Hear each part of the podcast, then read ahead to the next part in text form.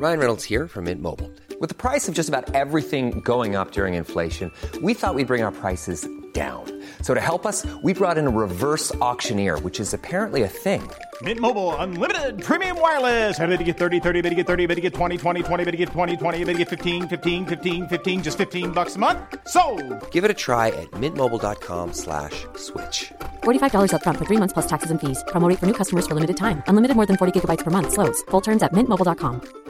Quality sleep is essential. That's why the Sleep Number Smart Bed is designed for your ever evolving sleep needs. Need a bed that's firmer or softer on either side? Helps you sleep at a comfortable temperature? Sleep Number Smart Beds let you individualize your comfort so you sleep better together. JD Power ranks Sleep Number number 1 in customer satisfaction with mattresses purchased in-store. And now save 40% on the Sleep Number limited edition Smart Bed for a limited time. For JD Power 2023 award information, visit jdpower.com/awards. Only at Sleep Number stores or sleepnumber.com. There's never been a faster or easier way to start your weight loss journey than with PlushCare.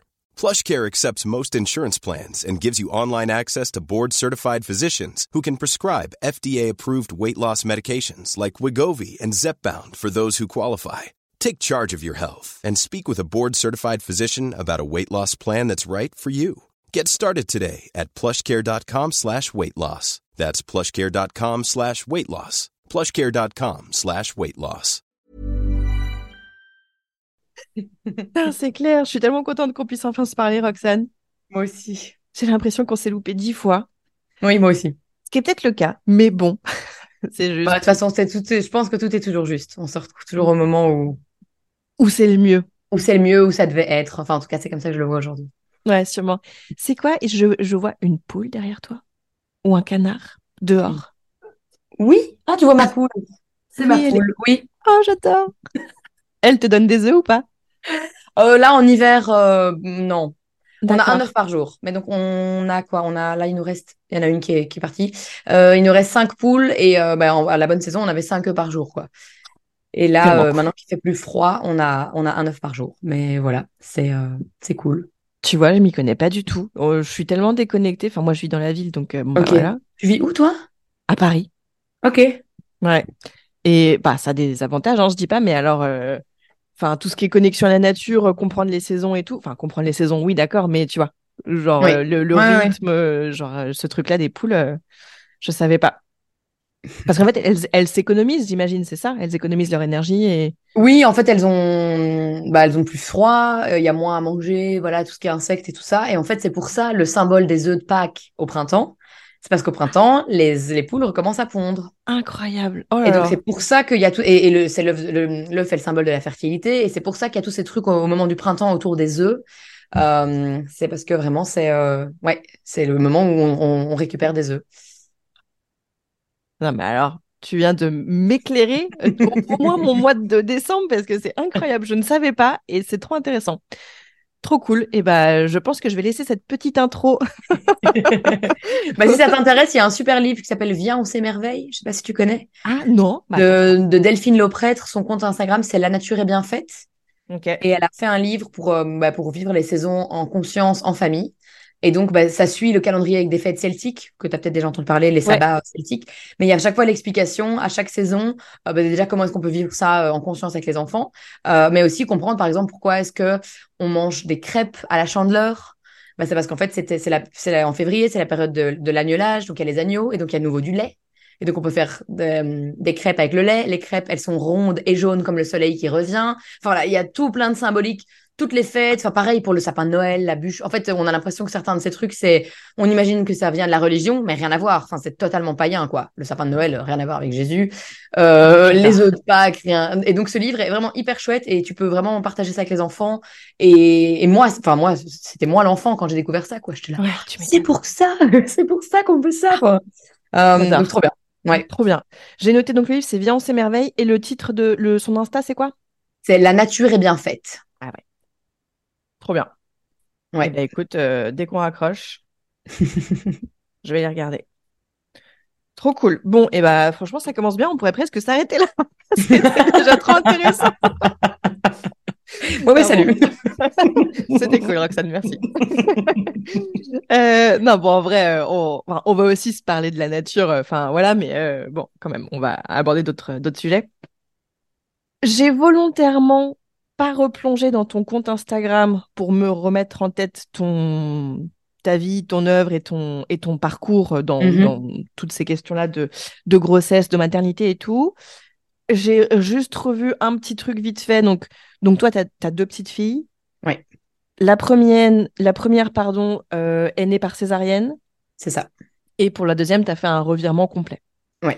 Est-ce que tu peux nous parler assez succinctement, parce que ce qui nous intéresse, c'est quand même ton plus, c'est quand même le parcours pour mener à ton deuxième enfantement, mais ce qui s'est passé pour ta première?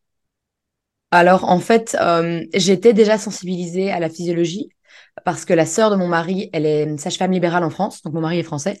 Euh, et donc, bah, elle me parlait de ça depuis plusieurs années. Elle, elle travaillait en plateau technique. À la base, c'était une possibilité de, donner naissance avec elle euh, à ce plateau technique pour ma première fille. Donc, c'était déjà ça l'idée de base. Puis bon, finalement, je me suis dit que j'avais pas spécialement envie de vivre chez ma belle-mère pendant plusieurs semaines. Enfin voilà, belle maman, si tu m'écoutes, je t'aime beaucoup, mais voilà. Euh, et donc, euh, et donc, j'ai décidé de, de, de, donner naissance dans une maison de naissance ici en Belgique. Euh, donc pour pour la faire courte, moi j'habitais au Qatar. J'étais pilote de ligne au Qatar, euh, mais je voulais pas donner naissance là-bas parce que là-bas ils sont fans de césarienne, euh, qu'il n'y a pas d'option alternative. C'est vraiment que et bon, l'ANA à l'époque, ça me, je savais même pas que ça existait. Et, euh, et, et, comme mon terme était aux alentours de Noël, j'avais pas envie qu'on se retrouve coincé là-bas et que personne ne puisse venir nous voir. J'avais envie qu'on soit euh, voilà en, Belgique. Et donc j'ai fait tout mon suivi euh, dans cette maison de naissance avec des sages-femmes. J'ai pratiquement pas vu de gynéco. Tout se passait bien, super grossesse. J'ai voilà, j'ai été déprimée enceinte. Donc ça c'était le truc qui s'est un, un, peu mal passé au début. Je pense que ça a fait remonter des, des blessures et des trucs d'avant que j'avais un petit peu cachés. Mais sinon vraiment grossesse géniale. Sauf en fin de grossesse où euh, on, on, prenait l'avion, donc il fallait que j'aille voir un gynéco pour avoir un, un, un fit to fly, là, un, un, papier pour pouvoir prendre l'avion. Ouais. Et là, il me dit, oh, votre bébé est en siège. Ben, on est à 34 semaines, quoi. Elle était tête en bas depuis le départ. Et donc là, euh, mes douches froides. Euh, mais il me dit, mais c'est pas grave. Et il me dit, oh, en plus, elle a le cordon autour du cou. Mais il me dit, c'est pas grave, elle, va, elle, a encore le temps de se retourner, gna gna gna. Et donc, euh, je, je l'ai vraiment mal vécu. J'ai à ce moment-là tout essayé pour qu'elle se retourne. Je suis allée voir sur internet. Je me suis mise à l'envers sur une planche à repasser. Euh, j'ai mis du chaud, du froid. J'ai fait des spinning babies.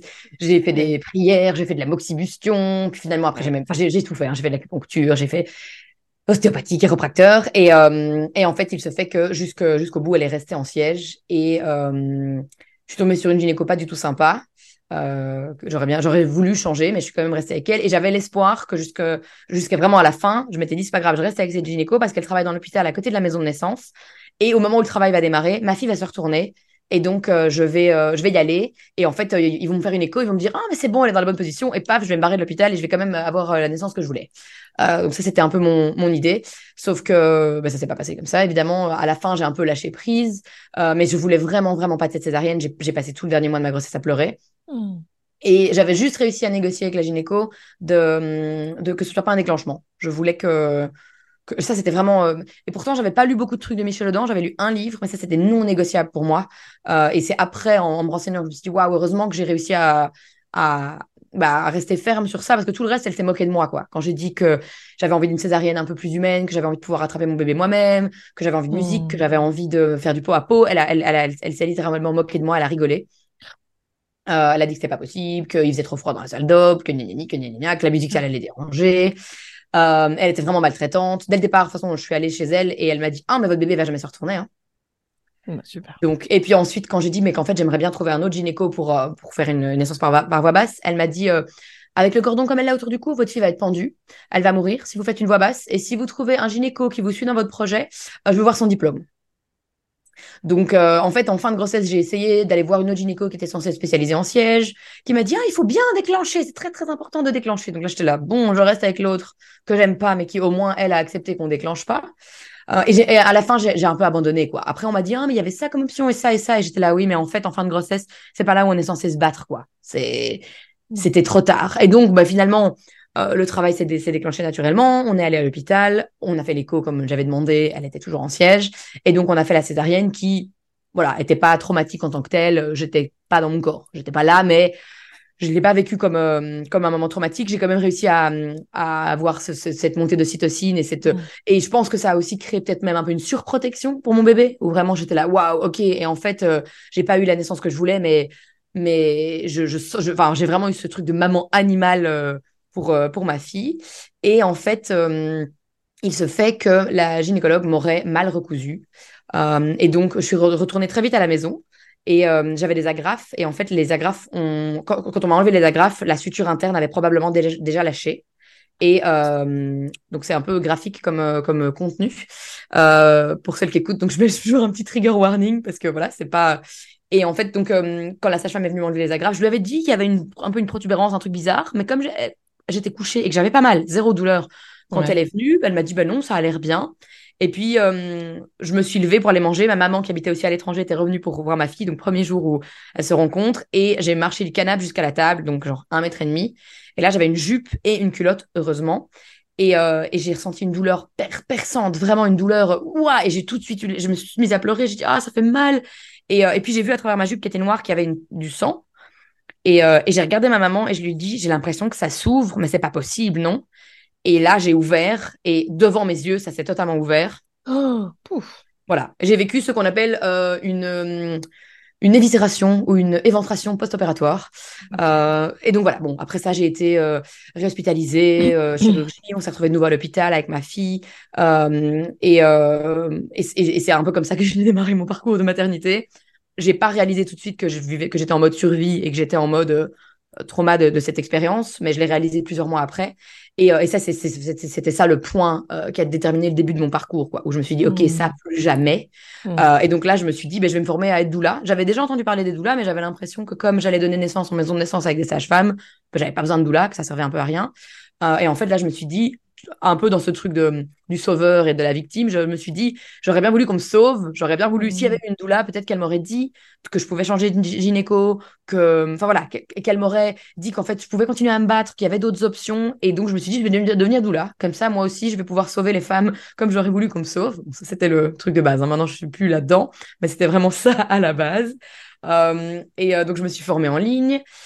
Et j'ai lu tous les livres que je pouvais, je me suis renseignée à fond sur la VAC, euh, ben, j'ai fait le, le séminaire de Michel Audin, le séminaire de Quantique Maba, euh, et là j'ai commencé à me dire, mais en fait, moi, c'est sûr et certain que, ben, que je vais faire un AVAC, que je vais avoir un- une naissance par voie basse pour mon prochain bébé, et que ce sera à la maison, parce qu'en fait, à l'hôpital, il y a trop de paramètres qui font que ben, qu'il y a trop de chances d'avoir une autre césarienne euh, non nécessaire, parce que en fait, j'ai assez vite réalisé que ma césarienne était non nécessaire, en tout cas, c'est comme ça que, que je le voyais, euh, où je me suis dit, mais en fait, ouais, il n'y avait pas besoin de faire ça. Euh, j'aurais pu avoir ma- cette naissance par voie basse. Et puis, je suis allée, j'avais mis un stérilet au cuivre après la naissance de ma fille. Et je- j'ai voulu d'abord l'enlever moi-même, mais j'ai pas réussi. C'était une grande déception. Euh, on peut enlever son stérilet au cuivre soi-même. Ça ne change rien du tout de ce que fait le gynéco. C'est juste qu'il faut réussir à attraper le fil, ce que je n'ai pas réussi à faire. Euh, enfin, je l'avais, mais j'arrivais pas à tirer. Soit. Et donc, je suis allée voir une gynéco très chouette, holistique, euh, vraiment euh, ouverte, qui est en IEF, qui a donné Ah, naissance à- cool. à, la maison. Enfin, voilà. Euh, Mm. et, euh, et je lui ai raconté mon histoire déjà. Ce qui était chouette, c'est qu'elle m'a écouté. Et puis qu'elle m'a dit, mais en fait, c'était pas vrai ce que la gynéco t'a dit, euh, que ton bébé allait être pendu par son cordon. Tu, tu le sais, ça? J'étais là, bah oui, aujourd'hui, je le sais. En tout cas, au plus profond de moi, je le sentais. Mais, euh, mais là, qu'une gynéco me le dise, ça a vraiment fait un, un gros déclic. Et, euh, et puis, pas très longtemps après, euh, sur Instagram, euh, bah, je suis énormément de comptes de naissance. Depuis, évidemment, je suis tombée sur une vidéo d'une naissance libre, un, un siège surprise, où le bébé naît et a trois tours de cordon. Euh, et il naît, et je sais plus si c'est le papa ou la maman, mais le déballe. Et puis, il, il respire et il est là, et il n'est pas du tout pendu. Et, et là, je me souviens que je me suis mise à pleurer. Je me suis dit, mais ok, c'est Mm. pour ça que j'étais tellement tellement enragée que je sentais tellement plus, plus profond de moi que c'était pas nécessaire et que et que cette césarienne. Enfin il y a plein de gens qui me disaient mais enfin pourquoi est-ce enfin pourquoi est-ce que tu râles tellement euh, c'est pas grave je veux dire il y a plein de bébés qui naissent par césarienne euh, ton bébé va bien enfin tout, hein, tout le truc euh, qu'on nous bassine ton bébé va bien tu vas bien pourquoi est-ce que bon on osait moins me dire ça après après l'éventration.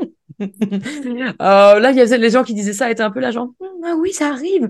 Les, les, au service de chirurgie ils m'ont dit qu'ils avaient vu ça une fois en 20 ans quoi euh, Ouais, mais depuis, j'en ai rencontré deux autres qui ont eu ça. Donc, comme quoi, ça existe. Et, euh, et donc, ça a été vraiment tout le cheminement. Et, euh, et puis, j'ai accompagné une naissance en tant que doula, une naissance à domicile avec une sage-femme. Euh, et je me suis dit, ben, c'est super, je vais lui poser des questions sur comment est-ce que. Parce que je savais que je voulais encore attendre avant d'avoir mon, mon prochain enfant, mais c'était déjà très clair dans ma tête que voilà que ce serait à la maison. Et donc je lui ai dit ok, et toi comment ça se passe pour euh, pour les AVAC Et elle m'a dit qu'il y avait aucune euh, interdiction en Belgique, mais que les sages-femmes avaient décidé entre elles de ne pas accompagner les AVAC à la maison. Euh, et donc euh, là je me suis dit bon ok. Et puis je me suis dit mais c'est pas grave, je vais j'irai en maison de naissance. Et bien en maison de naissance et en gîte un, un intra-hospitalier en Belgique, on ne peut pas non plus venir pour un AVAC. Et, euh, et c'est là que je me souviens très bien, j'étais sur Instagram et il y avait de, un peu par le, le biais d'autres comptes que je suivais, j'avais découvert la Freebirth Society. Et, euh, et, là, j'ai vu ça. Et donc, j'étais au courant qu'il y avait des femmes qui accouchaient seules chez elles. Et je me suis dit, mais c'est ça que je vais faire. Ça a vraiment fait le, l'ampoule qui s'allume là. Clic. J'étais là, mais voilà, voilà ma solution. Euh, personne ne veut m'accompagner. Eh ben, je vais m'accompagner moi-même et je vais trouver quelqu'un euh, qui m'accompagnera underground parce que j'ai envie d'être, accompagnée de cette manière-là. Mais, mais je vais faire ça toute seule. Et c'était ça, c'était vraiment ça le, le, cheminement. Alors que de base, euh, quand j'avais prévu d'accoucher en maison de naissance, je trouvais que ça s'était vraiment déjà perché. Quoi. Je trouvais que les femmes qui accouchaient euh, à les AAD avec une, à la maison avec sage-femme, c'était déjà un peu des folles. mais alors, les, les femmes qui accouchaient librement, euh, c'était vraiment des folles furieuses. Quoi. Mais alors, ça, c'était, c'était avant d'avoir affaire à une gynéco qui te dise que ton bébé allait être pendu. Et là, tu t'es dit, ah, ça peut-être que peut-être que la vérité est ailleurs, en fait. C'est ça, c'est ça. Putain, ça rend ouf. Ouais. Ok. Et euh, alors moi j'ai entendu parler, mais donc c'est très récemment, et toi ça se trouve t'en avais pas entendu parler, mais la clinique du siège en Belgique? Oui, oui ça. Bah, c'est ça qu'on m'a dit aussi après. On m'a dit, ah, mais voilà. pas allé à la clinique du siège? Oui, bah si tu connais pas, tu connais pas. Mais en fait, si, on m'en avait parlé, mais c'est juste que j'étais dans cet état euh, j'étais un peu frisée comme ça. Mmh, sidération. allez, c'était sidération. J'étais sidérée. c'était la, la, dernière semaine de ma grossesse. Euh, ça faisait un mois que je pleurais tous les jours. Mmh. Que hum, j'avais tout, vraiment, j'avais tout essayé. J'étais allée faire de, donc de l'acupuncture. J'ai fait un malaise pendant la séance d'acupuncture. Je, hum, je suis tombée dans les pommes, quoi. Donc là, elle a dû venir m'enlever les aiguilles et elle m'a dit, en fait, votre bébé, elle, soit elle est coincée, soit, euh, enfin, genre, elle a, pas envie de se retourner, quoi. Et donc, euh, et je faisais aussi de l'aptonomie parce que donc ma belle-sœur sage-femme, elle s'est formée en Belgique à l'aptonomie et ils avaient besoin d'un couple cobaye pour une de leurs séances. C'était magnifique. On était là avec toutes ces, enfin, toutes, toutes ces, il n'y avait pas que des sages-femmes, hein, plein de, de, professionnels de la périnatalité. Et c'était vraiment bah, de parler au bébé. Et il y a une des femmes qui était à côté de moi, je me souviens, qui a dit, maintenant, il faut que tu, il faut que tu, tu la laisses, il faut que tu arrêtes de lui mettre la pression. Ça me donne encore, euh, ah, ça, ça, fait longtemps que j'ai pas parlé euh, de ça mmh. en étant émue comme ça, mais, mais oui, en fait, quelle pression est-ce que je mettais à ma fille euh... J'arrêtais pas de lui dire, alors j'essayais de, de, prier en lui disant, euh, ok, je j'accepte quoi qu'il arrive, mais, euh, mais s'il te plaît, si quand même tu pouvais te retourner vraiment, mmh. et, et, tous les jours, et la fin de ma grossesse, c'était que ça, donc en fait, j'étais complètement sidérée, et quand on m'a parlé de la clinique du siège, c'est marrant, je, je vois où j'étais, j'étais dans la salle de bain chez ma, chez ma maman, et je me suis dit, oui, il y a ça, mais en fait, j'avais l'impression qu'on allait de nouveau me dire que de toute façon. Euh... Et donc, j'avais, en fait, j'avais abandonné, quoi. Ouais. J'avais abandonné. Euh... Et en fait, aujourd'hui, euh, en y repensant, euh, je, je n'irai pas à la clinique du siège parce que bah, bah, bah, c'est mon point de vue qui est considéré comme radical et comme extrême et, et tout ça. Et voilà, il m'appartient. Mais euh, il y a tellement de, de, de cases qu'il faut cocher pour pouvoir avoir accès à une, un AVAC euh, dans, en milieu hospitalier. Et euh, je connais tellement de femmes qui rêvaient de leur AVAC et qui, qui avaient pensé peut-être euh, euh, vivre une naissance libre. Et puis pour plein de raisons, elles n'ont pas choisi ça. Elles se sont dit, mais c'est pas grave, je vais l'avoir à l'hôpital. Et elles ont une autre césarienne. Et là, on se retrouve plus avec un AVAC après une césarienne, on se retrouve avec un, AVAC, après deux césariennes. Et mmh. bon, euh, il y en a, il y a des histoires de tout, hein, des AVAC après deux, trois, quatre, cinq, six, sept. Je crois que c'est le max que j'avais lu aux States.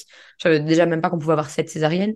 Euh, mais euh, aux States, ils sont encore dans d'autres euh, sphères que nous. Mmh. Mais donc voilà, mais je, je, je c'était pas possible pour moi, je me voyais pas. Et et puis en fait, bah, je m'étais tellement renseignée sur la physiologie que je savais très bien qu'en fait à l'hôpital, c'était pas euh, c'était pas ça que je voulais quoi. En fait. Mmh. Euh, parce qu'on m'a dit après, ben, pour, pour ma, ma, deuxième, on m'a dit, mais pourquoi est-ce que tu vas pas, oui, pourquoi tu vas pas là, euh, dans un truc, euh, une, plateforme qui va être ouverte, parce qu'il y a quand même des trucs un peu alternatifs, mais en fait, bah non, c'était, c'était de, c'était trop fermé pour moi, quoi. J'étais plus dans les mmh. mêmes, dans les mêmes trucs, parce que bah après ça, en découvrant tout ce, ce monde de la naissance libre, bah, je me suis formée bah, avec la Free Birth Society. Alors c'est pas vraiment une, une vraie formation. Enfin, elle, parfois, elle parle de, de, de, de devenir la la sage-femme euh, du village, mais voilà, je suis clairement pas sage-femme et leur formation n'est clairement pas ça. Mais euh, je me suis formée parce que je me suis dit qu'il y avait certainement d'autres femmes qui avaient envie d'être accompagnées comme moi j'avais envie d'être accompagnée et que donc j'allais faire ça. Euh, Et j'ai aussi appris énormément de choses grâce à ça. Et, c'était devenu impossible pour moi de, de me retrouver dans un. Même, même avec une sage-femme à, à domicile, parce que finalement, donc c'est ça aussi le truc, c'est que je n'ai pas fait de suivi médical pour ma deuxième. Euh, rien. Donc, je n'ai fait aucune écho, aucun test, rien du tout. Je suis juste allée voir une sage-femme une fois parce qu'il fallait un papier pour le travail de mon mari, pour qu'il ait son, son congé maternité. Euh, il m'a dit ça quand j'étais enceinte de six mois. J'étais là, tu pouvais pas me dire ça plus tôt. Et, euh, et à ce moment-là, j'étais persuadée que mon bébé était de nouveau en siège, que j'avais de nouveau un bébé en siège. Et euh, parce que je, sentais les mêmes coups, parce que j'avais fait des rêves, enfin voilà. Je, je, et donc, je suis allée voir cette sage-femme. C'était une sage-femme qui m'avait suivie pour, pour ma première, que, que j'aime beaucoup, avec qui je m'entendais bien. Et donc, je savais, elle était au courant de mon projet. De, voilà, elle avait entendu de et elle m'avait écrit un message très gentil sur Facebook, mais je savais qu'elle n'était pas pour mon projet, quoi. Qu'elle allait pas venir me dire que t'es complètement folle, tu vas tuer ton bébé, mais en même temps qu'elle allait pas me soutenir vraiment à fond, quoi. Hmm. Mais je me suis dit qu'au moins, voilà, elle, je pouvais aller la voir et que ça allait être, euh, euh, elle allait, voilà, ça allait pas être traumatique. Et euh, je suis allée la voir et elle m'a demandé si je, si je voulais qu'elle palme mon ventre et j'ai dit oui. et puis elle m'a dit est-ce que tu veux l'info? J'ai dit j'ai l'info. Mon bébé est en siège. elle m'a dit oui. Et là elle m'a dit Là, si tu étais en milieu hospitalier, on n'envisagerait même pas la vac. Avec un, siège sur une, un antécédent de césarienne, euh, ce serait d'office. Euh. Et donc, en fait, là, il y avait même plus de. Enfin, il y avait plus de doute dans ma tête. Mais là, vraiment, s'il y en avait encore eu un, il y avait plus aucun doute que c'était clairement pas vers, vers ça que j'allais me tourner. Et, et elle, elle m'a proposé euh, de m'accompagner de manière underground, quoi. D'être là. donc, mais pas, pas en tant que sage-femme. Et elle m'a dit voilà, je, je veux bien venir. Euh, mais s'il y a quoi que ce soit qui, un moment qui ne se, qui se passe pas bien ou qui me dérange ou quoi, euh, je m'en vais. Euh, et, donc j'ai dit merci pour la proposition. Et puis dans la voiture sur le retour, mon mari m'a dit ah ça pourrait quand même être cool, ce serait quand même sympa. Et j'étais là non, je trouve pas ça. Enfin c'est gentil, je voilà, je, je vois, merci, c'est sympa, mais en fait l'idée moi c'est que j'ai envie d'être la seule autorité dans la naissance. J'ai pas envie d'avoir. Si moi je me sens super bien, mais qu'elle à un moment il y a un truc qui dépasse euh, ce avec quoi elle est à l'aise de par son, son training, de par sa, son titre de sage-femme, et qu'elle s'en va, ben, moi, ça va complètement me, mais bien sûr. truc, quoi. Et donc, euh, et donc, je lui ai voilà, gentiment euh, dit non. Mais j'avais quand même envie d'avoir quelqu'un. en fait, j'avais très, très peur. Ma plus grosse peur, c'était pas de perdre mon bébé, c'était de confondre la phase de désespérance et une vraie urgence et d'aller à l'hôpital pour rien et de me retrouver à aller à l'hôpital pour rien, alors qu'en fait, c'était juste, euh, juste cette phase de désespérance. Et j'avais vraiment peur de ça. Euh, un moment de dire je vais mourir, j'en peux plus, et, d'avoir l'impression que c'est vrai, mais qu'en fait, c'est la phase de désespérance. Et c'était entre autres pour ça que j'avais envie qu'il y ait une femme qui soit présente. Euh, j'avais envie, en fait, j'avais pas besoin de, que, que quelqu'un me dise ton bébé va bien ou ci ou ça, parce que je savais très bien qu'en fait, sans avoir une sage-femme qui a son Doppler, qui peut écouter le cœur et autres, personne ne pourrait me dire, à part moi, mon ressenti, personne ne pourrait me dire euh, si mon bébé va bien ou pas, euh, mhm. ou si ça se passe bien ou pas. Enfin, on peut avoir une idée de l'extérieur, mais voilà, il n'y a pas de, certitude. Et donc ça, j'avais pas besoin. Je voulais juste avoir une femme que je pouvais regarder dans les yeux et voir qu'elle, elle se sentait à l'aise et qu'elle me dise tu le fais, ça va. Euh, voilà, c'était c'était ça que je voulais. Et je voulais aussi quelqu'un qui, qui pouvait, qui avait vécu des naissances physiologiques et qui pouvait me dire potentiellement, mais non, en fait, là, euh, là, c'est la phase de désespérance, ou qui pouvait peut-être pas me dire ça, parce que quand on est dedans, on s'en rend pas compte, mais me poser les bonnes questions, quoi. Me dire, euh, mais est-ce que, est-ce que vraiment, est-ce que tu as vraiment envie d'aller, d'aller à l'hôpital, là? Mm. euh, En fait, finalement, c'est mon mari qui a joué ce rôle. C'est mon mari, à un moment, quand j'ai dit, là, je voudrais une césarienne, j'en peux plus. et, et il m'a dit, vraiment, tu, tu voudrais vraiment aller à l'hôpital? Tu te rends compte que là, il va falloir t'habiller, aller dans la voiture. comment est-ce qu'ils vont t'accueillir à l'hôpital vu que t'as pas fait de suivi? Pas très bien. Euh, Est-ce que c'est vraiment ça que tu veux? J'étais là, mais non, c'est pas ça que je veux. Évidemment que c'est pas ça. Mais je veux Soutiens-moi. je veux que ce bébé sorte. J'ai mal, c'est long, j'y arrive pas. Et voilà. Donc, finalement, c'est lui qui a joué ce rôle. Et mais ma birth keeper a aussi joué un rôle incroyable d'avoir vraiment cette présence et de savoir qu'elle était tout le temps là. Et je, je, je, voyais, je sentais dans son body language qu'elle était à l'aise et qu'en fait, euh, elle, elle sentait que, que tout se passait bien et qu'elle avait confiance qu'en fait, euh, les bébés sortent. Quoi. Donc, tu as trouvé une birth keeper. Donc, pour les personnes qui nous écoutent et qui ne sauraient pas, c'est une personne, une, une, femme sage, on, pourrait avoir envie de dire, une gardienne de naissance. Voilà. Une personne qui est là, qui n'a pas de bagage médical, qui n'a pas le droit de faire des choses médicales. Hein, ce serait pratique illégale de la médecine, blablabla. Mm-hmm. Mais elle a un rôle un peu plus. Comment tu décrirais ça, toi? Il y a toujours le mot, euh, enfin le, concept de tenir l'espace qui vient. Alors après, c'est vaste et, euh, et, je suis d'accord que c'est sujet à interprétation. Euh, mais voilà, elle a un rôle de soutien, quoi. Et Mm, J'avais envie, j'avais envie de ce soutien. J'avais envie que mon mari puisse, si à un moment il n'était pas à l'aise, partir.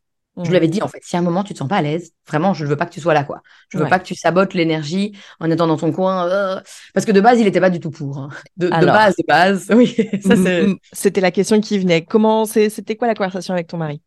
Donc, euh, donc quand j'ai réalisé que, c'est- que, que, que, que, en fait, mon prochain bébé naîtrait de cette manière, euh, c'est parce que je sentais les, le- voilà, l'âme de mon bébé autour de moi. J'avais eu des rêves, j'avais eu un prénom, je, voilà, je sentais qu'il y avait une présence et je sentais que ça se rapprochait. Donc ça, c'était euh, c'était en été et puis je suis tombée enceinte en bah, l'été d'après. Donc c'était c'était un an avant euh, avant euh, que vraiment je tombe enceinte. Et on était en vacances et on rentrait de vacances en voiture. Et souvent, on a des conversations difficiles en voiture. C'est bien, on- personne ne peut s'échapper ou claquer la porte. Bien endroit. voiture, bateau et avion. Je recommande. J'ai déjà eu des disputes dans les trois. Euh, je vous recommande vraiment, c'est génial. Et, et donc, on était en voiture et je lui ai dit voilà, en fait. euh, en fait, c'est comme ça que ça va se passer, notre prochain bébé, euh, vu que je peux pas être accompagnée euh, par une sage-femme ou être en maison de naissance ou ça, et que c'est non négociable pour moi que ça va se passer à la maison, euh, et ben c'est comme ça que ça, va, se passer. Et là, il était là, euh, non, moi je me sens pas à l'aise, non. Et j'ai dit, bah alors on n'aura pas d'autre bébé. Euh, donc c'était un peu, c'était un peu catégorique. Et ça, au début, la conversation n'était pas très agréable. Et puis finalement, mais j'ai dit, mais en fait, si tu veux, tu peux ne pas être là pendant la naissance. Si t'es pas à l'aise, je trouverai quelqu'un qui m'accompagnera et t'es pas obligé d'être là. Et là, il m'a dit, mais non, en fait, euh, j'ai envie d'être là. Et, je, la, conversation a fini avec lui qui disait, mais en fait, euh, c'est juste parce que j'ai peur, parce que je suis pas informée. Et donc, je vais m'informer. Euh, bah, vas-y, dis-moi ce que je dois lire, dis-moi ce que je dois regarder, qu'est-ce que, enfin, c'est quoi les risques? Euh, C'est pourquoi est-ce que on refuse de t'accompagner pour un AVAC? Pourquoi? C'est quoi cette histoire de rupture utérine? Quel est le vrai risque de ça? Euh, Lui, sa, sa peur, c'était pas non plus euh, que notre bébé meure, parce que ça, on avait déjà beaucoup parlé de la mort et du fait qu'en fait, c'était une possibilité. euh, bah, voilà. Hier, je lisais sur le compte de Elisabeth, avec, qui tu as fait un épisode récemment, Naissance souveraine, bah, que voilà, il y a des bébés qui meurent lorsqu'on fait des versions externes. Donc, quand on retourne des bébés qui sont en siège. Donc en fait, euh, enfin, ça peut arriver et ça peut aussi arriver même quand on ne fait pas d'intervention parce qu'en fait, euh, bah, comme je disais, hein, la, naissance fait partie, euh, la, mort et la naissance, ça fait partie de la vie, c'est un cycle et hum, bah oui, la naissance est risquée, la naissance est sûre, enfin voilà, Et, euh, il y a pas, on peut pas, euh, on ne peut pas, enfin moi je pense pas qu'on puisse prévenir la mort. Je pense que voilà, quel que soit le contexte dans lequel on est, bah, c'est une possibilité. Et euh, évidemment, c'est beaucoup plus facile de dire, ben, c'était à la maison, non assisté, ce bébé est décédé. S'il avait été à l'hôpital, il serait vivant, mais en fait, on n'en sait rien. Euh, et qu'est-ce qu'on dit alors pour les bébés qui meurent à l'hôpital euh, suite aux interventions? On- Alors, est-ce que là, on dit, est-ce que là, les médias s'insurgent en disant, s'il était, à la- à la- avait- il était né à la maison euh, sans intervention médicale, il serait vivant Là, personne ne dit ça. Et donc, donc voilà, le côté de, du fait qu'on pouvait perdre le bébé, ça, c'était une, une, une possibilité. Je dis pas qu'on l'acceptait, mais en tout cas, on était, enfin, voilà, c'était, ça faisait partie de, des, possibles, euh, bien que ce soit très rare, mais c'est possible. Lui, il avait peur de me perdre moi. Il avait peur que, que je meure moi. Euh, et je lui avais dit qu'en fait, euh, de toute façon, enfin, que au moindre truc où je me sentais plus à l'aise et où je sentais qu'il y avait quelque chose qui allait pas, je suis pas, je suis jusqu'au boutiste, mais j'ai pas envie de mourir, quoi. Donc, si à un moment, je me mettais à, à pisser le sang ou que je sentais vraiment qu'il y avait un truc qui allait pas du tout, bah, évidemment qu'on appelait les secours, euh, qu'on allait à l'hôpital. Enfin, évidemment, et dans ce cas-là, merci euh, au système de santé de d'exister. Enfin voilà, j'ai pas envie de, j'avais pas envie de, de mourir et et donc je lui avais dit que bah, je lui avais expliqué un peu les les risques de oui. Ok, dans quel cas est-ce que la femme peut mourir? Et qu'en fait bah, c'est vraiment extrêmement rare, encore plus rare euh, que la, la mort du bébé. Euh, et donc, ben, on a regardé ensemble les préparations de Quantique Mama. Euh, il a lu plusieurs livres. Je lui ai fait écouter des heures et des heures et des heures de récits de naissance en voiture de Free Birth Society et eux aussi de, du podcast de Johanna, enfin de plein d'autres podcasts. Euh, il en pouvait plus, mais, euh, mais il écoutait patiemment. à un moment, il était là. C'est bon, maintenant, j'ai, enfin, c'est souvent la même chose. J'ai compris. Est-ce qu'on peut écouter autre chose? C'est cool parce que du coup, euh, j'ai l'impression quand même qu'il il avait une certaine ouverture dans sa fermeture. Enfin, parce que moi, j'ai évidemment eu la même conversation avec mon mec et, Mm. et nous, ça, ça ne s'est pas bien fini. Et donc, oui, la question c'était, euh, oui, mais on fait quoi si s'il arrive quelque chose, si le bébé meurt? Et je pense qu'effectivement, mon mec, il, pour lui, il n'était pas question que le bébé meure. Et on n'avait pas encore ces conversations de, euh, mais tu te rends pas compte qu'en fait, le bébé peut aussi mourir à l'hôpital. Enfin, à un moment donné, enfin, Mhm, arrête mhm. quoi. Et, euh, et, nous, ce qui a débloqué la situation, c'est que la birth keeper que j'ai trouvée, euh, dans sa jeunesse, elle était euh, infirmière. Oui. Et donc, c'est une personne absolument incroyable. Enfin, voilà. Et, et, et du coup, ça l'a rassuré, lui. Et donc, c'est l'entre-deux qu'on a trouvé, même si moi, ça m'énerve parce que j'ai l'impression d'avoir fait un pas dans son sens. Mhm. Et lui ne m'a pas dit, tu vois, il a pas eu ce que, ce que ton mec t'a dit, c'est parce que j'ai peur, il faut que je m'éduque. Et ça, je trouve Mhm. ça hyper intelligent, en fait, de, de prendre conscience, d'avoir cette capacité à prendre le recul. Ok, j'ai peur, je comprends que j'ai peur, il faut que je m'informe pour, pour, pour comprendre cette peur et peut-être la mettre sur un autre niveau, tu vois. Et ils sont pas du tout tous capables de faire ça, quoi. Donc, euh, chapeau, euh, c'est cool. Ouais, ouais, ouais. Bah, en fait, euh, c'est intéressant parce que à partir du moment de la naissance de notre fille, mon mari a eu un problème au pied qui a été vraiment où il a un moment presque plus- presque plus plus marcher. Il a pris beaucoup d'arrêts de travail. Euh, et il était déjà ouvert avant sur euh, la santé alternative, mais vraiment ça, et c'est fou parce que j'en parlais aujourd'hui avec, euh, avec une amie, je pense que c'est vraiment ça qui l'a mis sur un chemin de, de Mmh. guérison lui-même et de Ok. et d'ouverture et, et en fait à un moment ben, quand tu crèves de mal tout le temps que tu peux plus marcher que tu te retrouves je mets des guillemets mais ouais un peu handicapé quoi lui qui est très sportif euh, on pouvait même plus aller faire un, un tour euh, dans le quartier quoi tellement il avait Mhm. mal euh, ben, il a il a un peu testé toutes les thérapies alternatives tous les trucs euh, même des trucs perchés hein, vraiment hyper perchés genre des trucs que même moi qui suis perché j'étais là ok euh, euh, Enfin, oui, avec une médium. hein. Il y avait un des trucs où j'étais là, euh, quand il est revenu, j'étais là, oui, bon, ça, franchement, ça me parle pas du tout. Mais bon, pourquoi pas, ça me, va- ça me va pas faire de mal. hein. Elle a rien fait de spécial euh, qui puisse faire de mal. Voilà. Euh, et j'ai l'impression que cette, cette, euh, cette ouverture-là, ça a aussi, euh, enfin, qu'en fait, Mmh. euh, enfin, souvent, je pense même tout le temps, euh, et c'est pas toujours facile à entendre, mais que la, la maladie et autre chose, ça, peut nous mettre sur des chemins de, de guérison incroyables et venir guérir plein d'autres trucs euh, en plus, quoi. C'est clair. Et la mort aussi. Et la C'est mort C'est un sujet dont j'essaie de parler hyper souvent et peut-être que les gens commencent à en avoir marre, mais la mort, c'est difficile. Enfin, moi, je sais que j'avais beaucoup de mal à l'envisager, en fait. Et pour moi, il n'était pas question d'accoucher autrement que seul chez moi, et donc avec ma birth keeper. Mhm. Mais je ne pouvais quand même pas me dire, OK, je fais quoi si mon bébé, il, il naît et qu'il est mort? Qu'est-ce que. Et aujourd'hui, je ne sais pas quelle personne je serais. Est-ce que je ne serais pas rongée de culpabilité parce que c'est bien mon genre? Mhm. Et, et à l'inverse, est-ce que, est-ce que ça m'aurait appris quelque chose? Est-ce que je serais pas une meilleure mère pour ma, ma première fille? Est-ce que j'aurais pas eu un autre enfant? Enfin, tu vois. Et, et effectivement, ce truc de la mort, euh, on cherche à tout prix à l'éviter, mais peut-être, peut-être qu'elle, qu'elle nous apprend des trucs et peut-être qu'elle fait de nous des meilleures personnes. J'en sais rien, je sais pas. Mais, Ouais. mais bon, peut-être, ouais, je sais pas.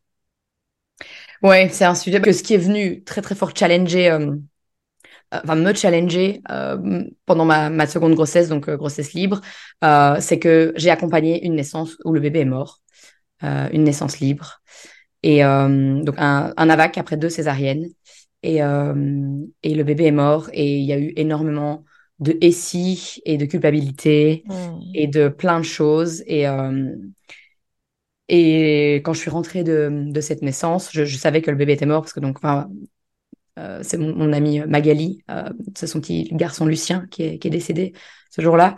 On a appelé les secours et voilà, ils ont essayé de réanimer le bébé et il était apparemment mort depuis un bout de temps. Mais elle va venir parler sur mon podcast dès qu'il sera lancé pour raconter son, son histoire.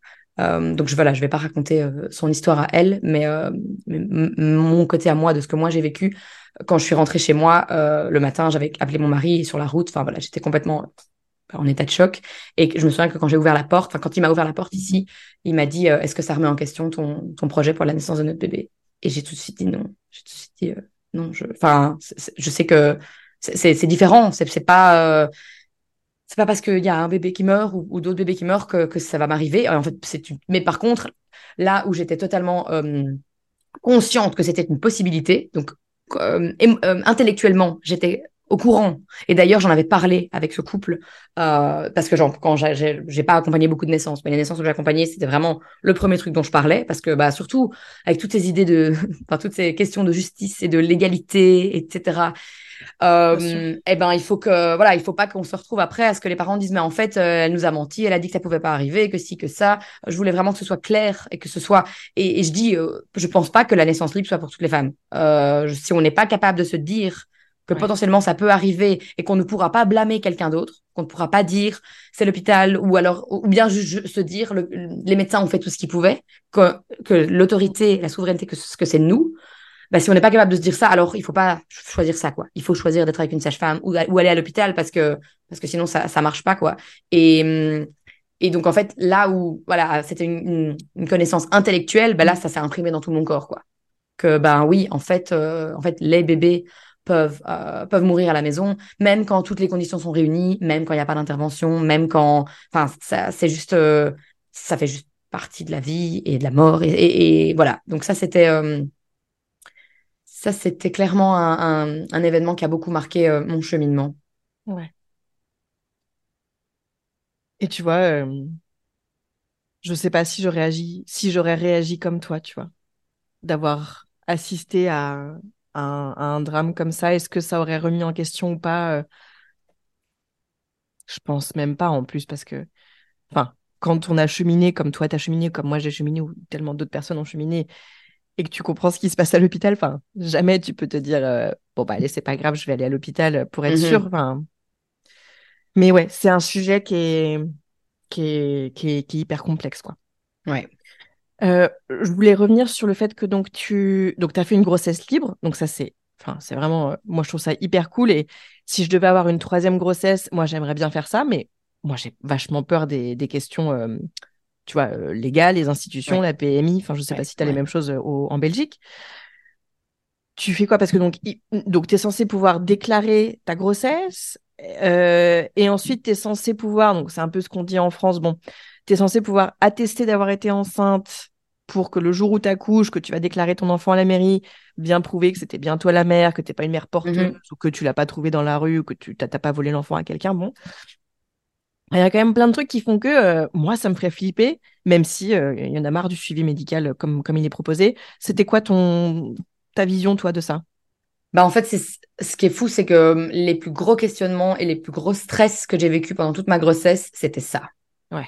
C'était euh, et c'était par, par, par, rapport au fait que s'il devait arriver quelque chose à mon bébé, si mon bébé devait mourir, c'était les questions légales autour. C'était ouais, est-ce que je vais aller en prison? Est-ce ouais. que euh, qu'est-ce qui va se passer? Parce que euh, donc moi, il y avait quand même quelqu'un qui avait attesté de ma grossesse pour le job de mon boulot, euh, de, oui, c'est ça. de mon boulot. Bouh là là, tout va bien. Le job de mon mari. ouais. euh, donc il y avait quand même, j'avais quand même une attestation de grossesse. Donc on peut pas dire que c'était 100% une, une, grossesse libre, on va dire.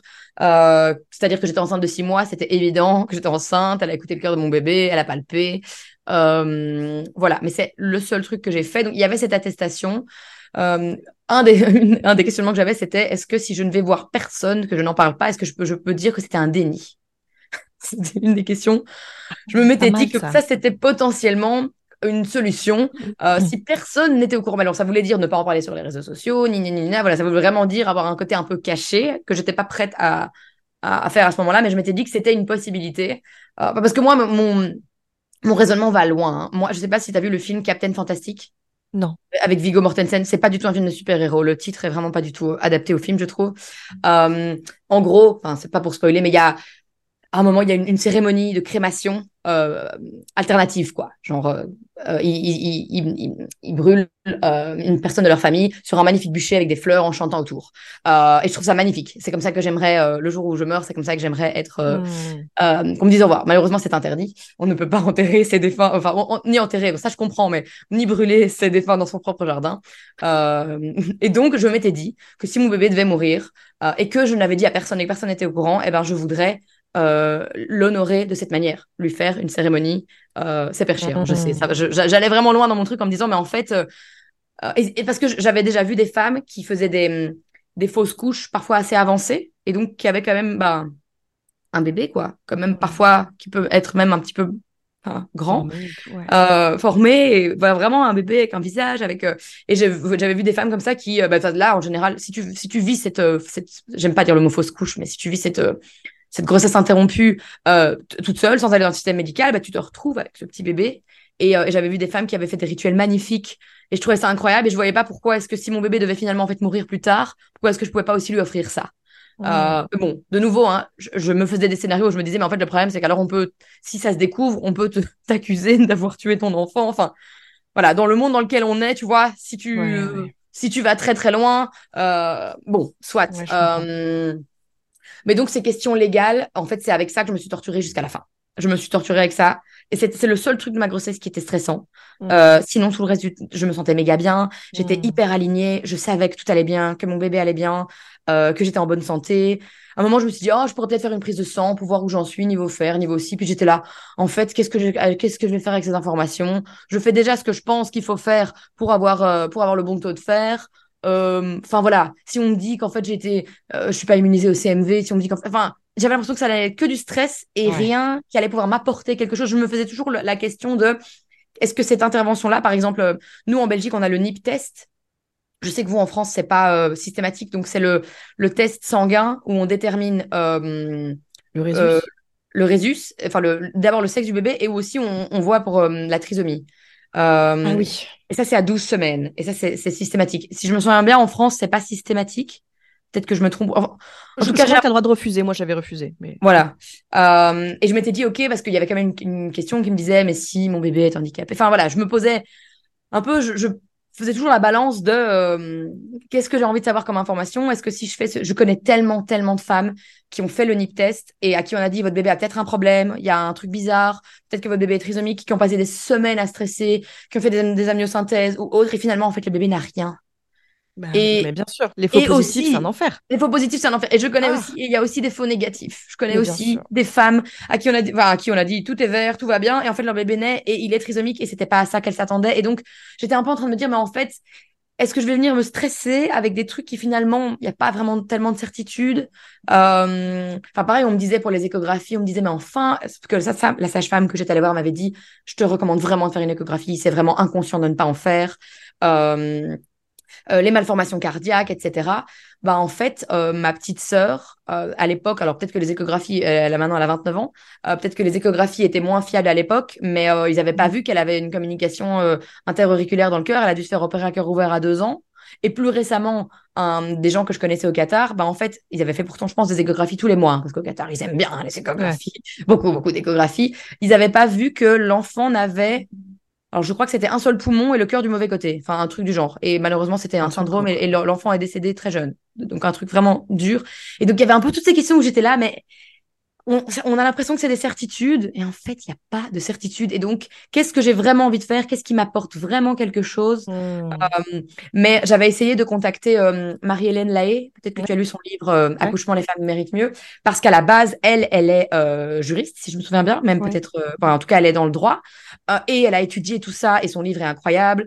Et donc, en fait, j'a- j'aurais bien voulu que quelqu'un me donne une certitude. Par exemple, me dise, si tu fais trois échos, ou j'avais pas du temps envie de faire des échos, vraiment pas. Mais bon, allez, disons, si tu fais deux échos et, euh, je sais pas moi, une prise de sang, eh bien, on va pas te- t'attaquer en justice si euh, tu fais un nana et que ton bébé euh, a un problème. Ouais.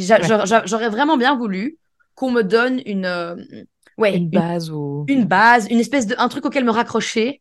Mais en, fait, après, j'ai réalisé, on était en plein dans le Covid à ce moment-là, enfin, en, en plein dans les questions de vaccination et d'obligation vaccinale. Et en fait, j'étais là, mais ce qui est marrant, c'est que de base, on n'est pas, on n'a pas le droit d'obliger les gens à se vacciner.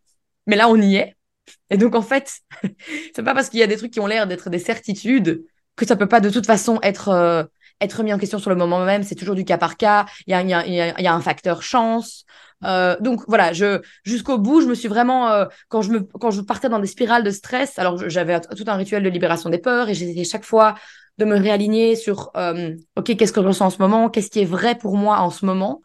Et c'est ça qui m'aidait. Mais jusqu'à la fin, j'ai essayé d'avoir ça et je n'ai pas eu en fait de, de certitude. Et puis finalement, à la fin, je l'ai accepté. Euh, et j'ai fait aussi plusieurs euh, séances de, coaching avec euh, Yolande, donc Boho's wife, qui est une de mes mentors et qui est celle qui a, fait la enfin qui a co-créé la Radical Birth Keeper School.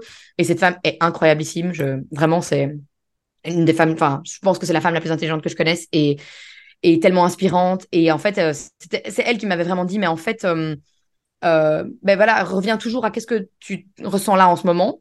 Euh, qu'est-ce qui est vrai pour toi en ce moment? Qu'est-ce que tu ressens dans ton corps? Est-ce qu'il y a une urgence? Est-ce qu'il y a un danger? Est-ce qu'il y a quelque chose? Et aussi, dans quoi est-ce que tu as envie de mettre ton énergie? Est-ce que tu as envie de passer toute ta fin de grossesse à mettre toute ton énergie dans le potentiel scénario qui existe hein, Ce scénario existe. Euh, mais en fait, tu peux un peu rien y faire. Genre, il y a rien que je puisse faire là qui va... Et donc, est-ce que dans quoi est-ce que tu as envie de mettre ton énergie? Qu'est-ce que tu as envie de manifester? Euh, Enfin, et donc, c'est vraiment à la fin, bah, c'était, je pense, quelques semaines avant, avant euh, la naissance de ma fille, euh, où j'ai eu le dernier call avec elle. et où elle m'a dit ça et où je me suis dit, OK, j'arrête d'essayer d'avoir des, des certitudes et j'arrête d'essayer d'avoir des trucs qui me rassurent parce qu'en fait, finalement, et, et, où je me suis dit, ben voilà, maintenant, on, on y va et, et ouais. Mais clairement, c'était ça. Euh, et c'est ça que je, et je me disais, j'arrêtais pas de me dire un peu, je me victimisais un peu en me disant, mais c'est quand même fou, on est quand même dans une société où je fais un truc tout à fait normal. Enfin, je veux dire, euh, il y a 200 ans, c'était tout à fait normal de ne pas faire de suivi médical et d'accoucher. Euh... Millions of people have lost weight with personalized plans from Noom, like Evan, who can't stand salads and still lost 50 pounds. Salads, generally, for most people, are the easy button, right? For me, that wasn't an option. I never really was a salad guy. That's just not who I am.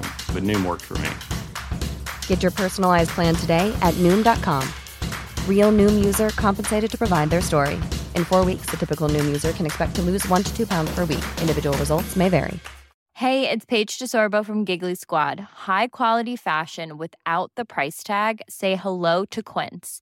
I'm snagging high end essentials like cozy cashmere sweaters, sleek leather jackets, fine jewelry, and so much more. With Quince being 50 to 80% less than similar brands. And they partner with factories that prioritize safe, ethical, and responsible manufacturing. I love that. Luxury quality within reach. Go to quince.com slash style to get free shipping and 365 day returns on your next order. Quince.com slash style.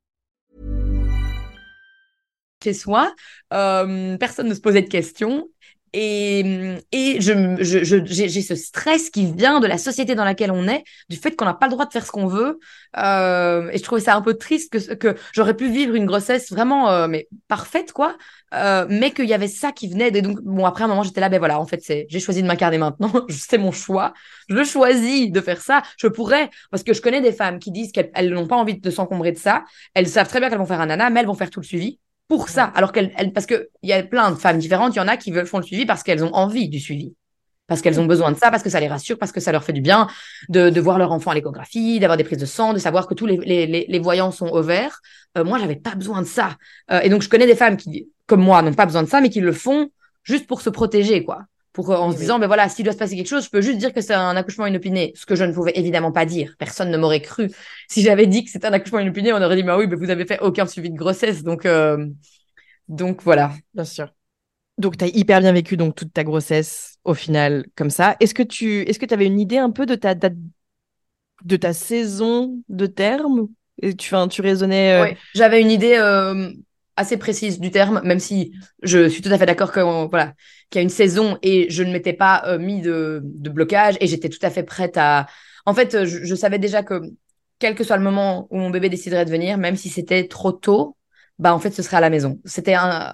Alors peut-être que sur le moment ça aurait changé, mais je sais pas. Disons euh, qu'à 25 semaines ou je sais pas. C'est quoi le- la, la date limite à partir du moment où il, où il, où il garde le bébé en vie?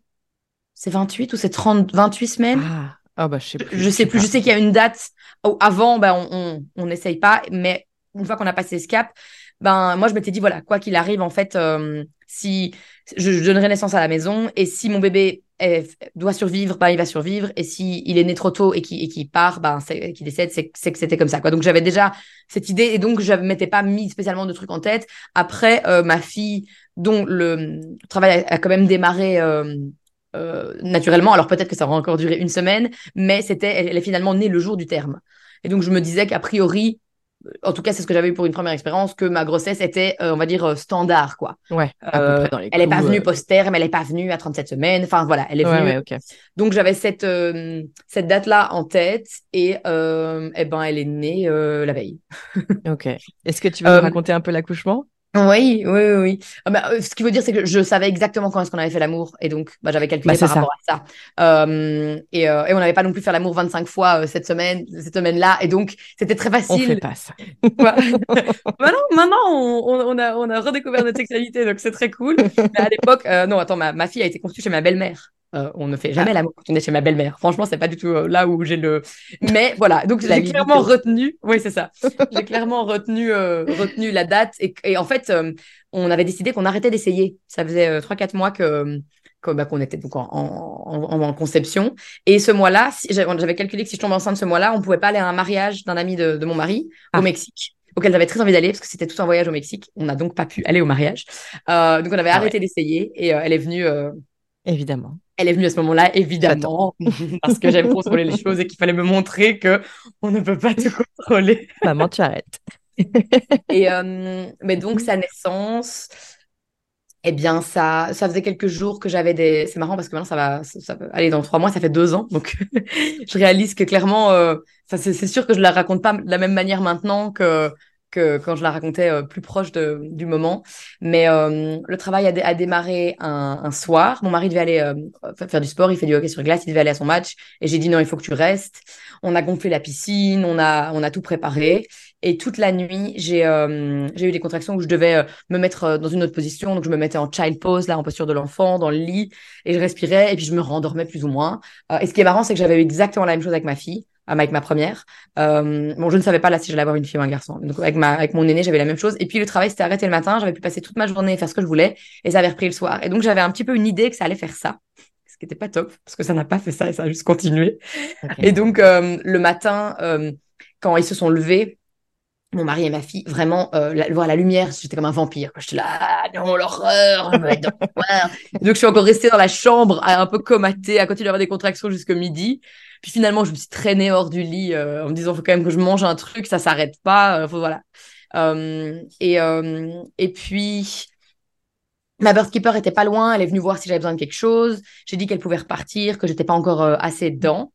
Et c'est vraiment, ah, c'est vraiment à 16 heures que ça a commencé à, à démarrer. J'ai eu un release, j'ai pleuré, pleuré, pleuré, je pleurais, je disais, je sais pas pourquoi je pleure, notre bébé arrive, je pleurais, je pleurais, je Oh. pleurais.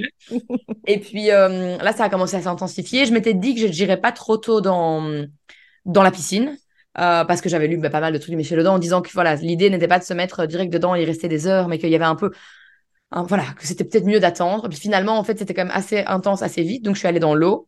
Euh, ça m'a aidé tout de suite. Mais là, il y avait ma fille, donc qui avait trois ans et trois mois à ce moment-là, euh, qui a voulu venir dans l'eau avec moi. Et je lui avais dit, elle, voulait absolument être ma petite doula. Je lui avais dit qu'il fallait qu'elle me donne de l'eau. Donc, entre chaque contraction, elle me donnait euh, de l'eau avec une paille. Et, mais bon, elle me parlait pendant les contractions et elle était Ah. surexcitée. Elle sautait du haut de la petite marche de la piscine. Ah, Elle voulait téter. Enfin, Ah et alors, quand- elle tétait, ça me dérangeait pas. Mais exemple, je me disais, ça, la stimulation des, des mamelons, ça.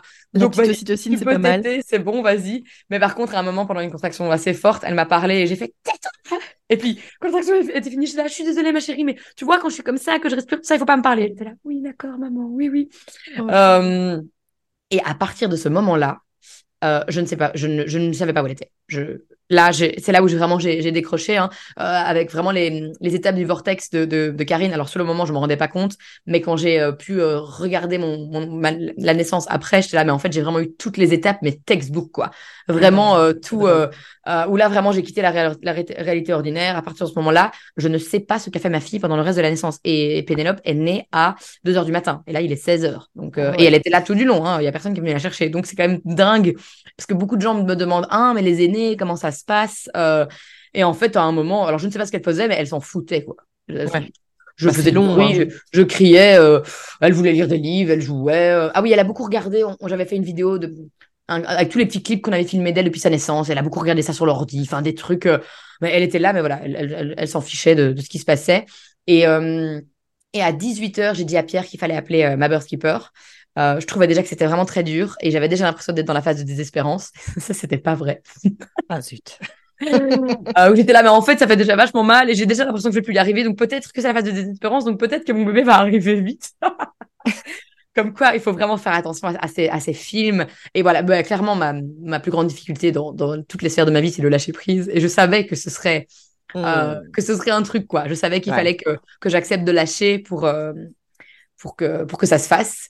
Et donc là, euh, ma birthkeeper est arrivée. euh, et alors là, à partir de, ce moment-là, euh, jusque euh, bah, bah, vraiment, euh, ouais, je dirais quoi, 11 heures. Je, je n'ai fait que râler et me plaindre. Aujourd'hui, c'est vraiment comme ça que je le vois. J'étais vraiment dans un truc de ah, j'ai mal, c'est dur, j'y arrive pas, il se passe rien. Et, euh, et alors, au bout de quelques heures, je sais pas quelle heure il était, euh, mon mari et, ma, et Pimprenel, ma birthkeeper, m'ont dit Est-ce que tu as envie de mettre tes doigts pour sentir si tu sens quelque chose? Euh, Donc, j'ai mis mes doigts dans mon vagin et j'ai senti un truc. Euh, mais alors, c'est là où je réalise que j'étais vraiment, mais complètement ailleurs parce que c'est débile ce que j'ai senti et ce que j'ai dit. Donc j'étais convaincue que j'allais avoir un garçon et qu'il était en siège. Enfin, à la fin de la grossesse, je savais plus trop. Je savais plus trop s'il était en siège ou pas. Euh, Enfin, si il ou elle, Euh, parce que c'était c'était confus. J'avais fait différents rêves euh, et les coups que je sentais, je savais pas. J'avais l'impression d'en sentir partout.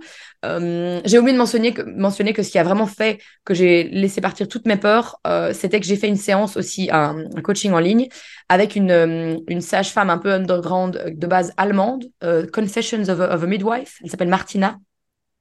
Génialissime cette femme. Elle est Euh, incroyable, elle. Incroyable. Elle est plus très présente sur les réseaux sociaux en ce moment. Non. Je sais pas euh, comment ça se fait, mais cette femme est incroyable. Et en fait, euh, euh, C'est pas Mélanie, son prénom? non, c'est Mar- Martina Gorner, je crois. Martina Gorner, j'ai l'impression. Peut-être que je me trompe, mais voilà, Non, non, mais- Confessions of a Midwife. Mm. Et elle m'avait dit, voilà, ok, un bébé en siège, voilà les positions optimales. Elle m'a montré plein de vidéos physiologiques de naissance euh, en siège. Elle m'a expliqué les mouvements cardinaux. Elle m'a expliqué combien de temps il fallait, enfin combien de temps était ok entre la sortie de la, de- du corps et de la tête. Qu'est-ce qu'il fallait faire si on avait l'impression qu'il était coincé, les petits mouvements à faire. Elle m'a vraiment fait tout un, un coaching. J'ai ensuite montré ces vidéos à mon mari qui m'a dit heureusement que tu me montres ça. Euh, quand les bébés sortent en siège, on dirait des poulets congelés. J'aurais eu vraiment très très peur si ça avait été la naissance. Qu'est-ce que c'est? Et en fait, euh, voilà, là, c'est vraiment après ce call, c'est comme si ça a fait fou. Et tout, toutes les peurs qui me restaient par rapport à une naissance en siège euh, se sont envolées. Et en fait, ce qui est fou, c'est que je lui avais expliqué que j'avais plus du tout peur de la rupture utérine, qui est donc hein, le risque dont on parle toujours pour les AVAC. Euh, elle m'avait dit, mais en fait, il- il- maintenant que tu es informé, il suffit que tu fasses la même chose que ce que tu as fait avec cette peur de la rupture utérine que tu avais à la base. Bah, tu fais la même chose avec la peur du siège, quoi. En fait, c'est toi Ouais. qui choisis d'avoir peur ou non. Et euh, donc voilà, petite parenthèse. Donc je mets mes doigts et je sens quelque chose et j'ai l'impression que ce sont des petites testicules. Et je dis, c'est bizarre, j'ai l'impression de sentir des... Enfin, c'est débile. Évidemment, j'étais complètement altérée parce que...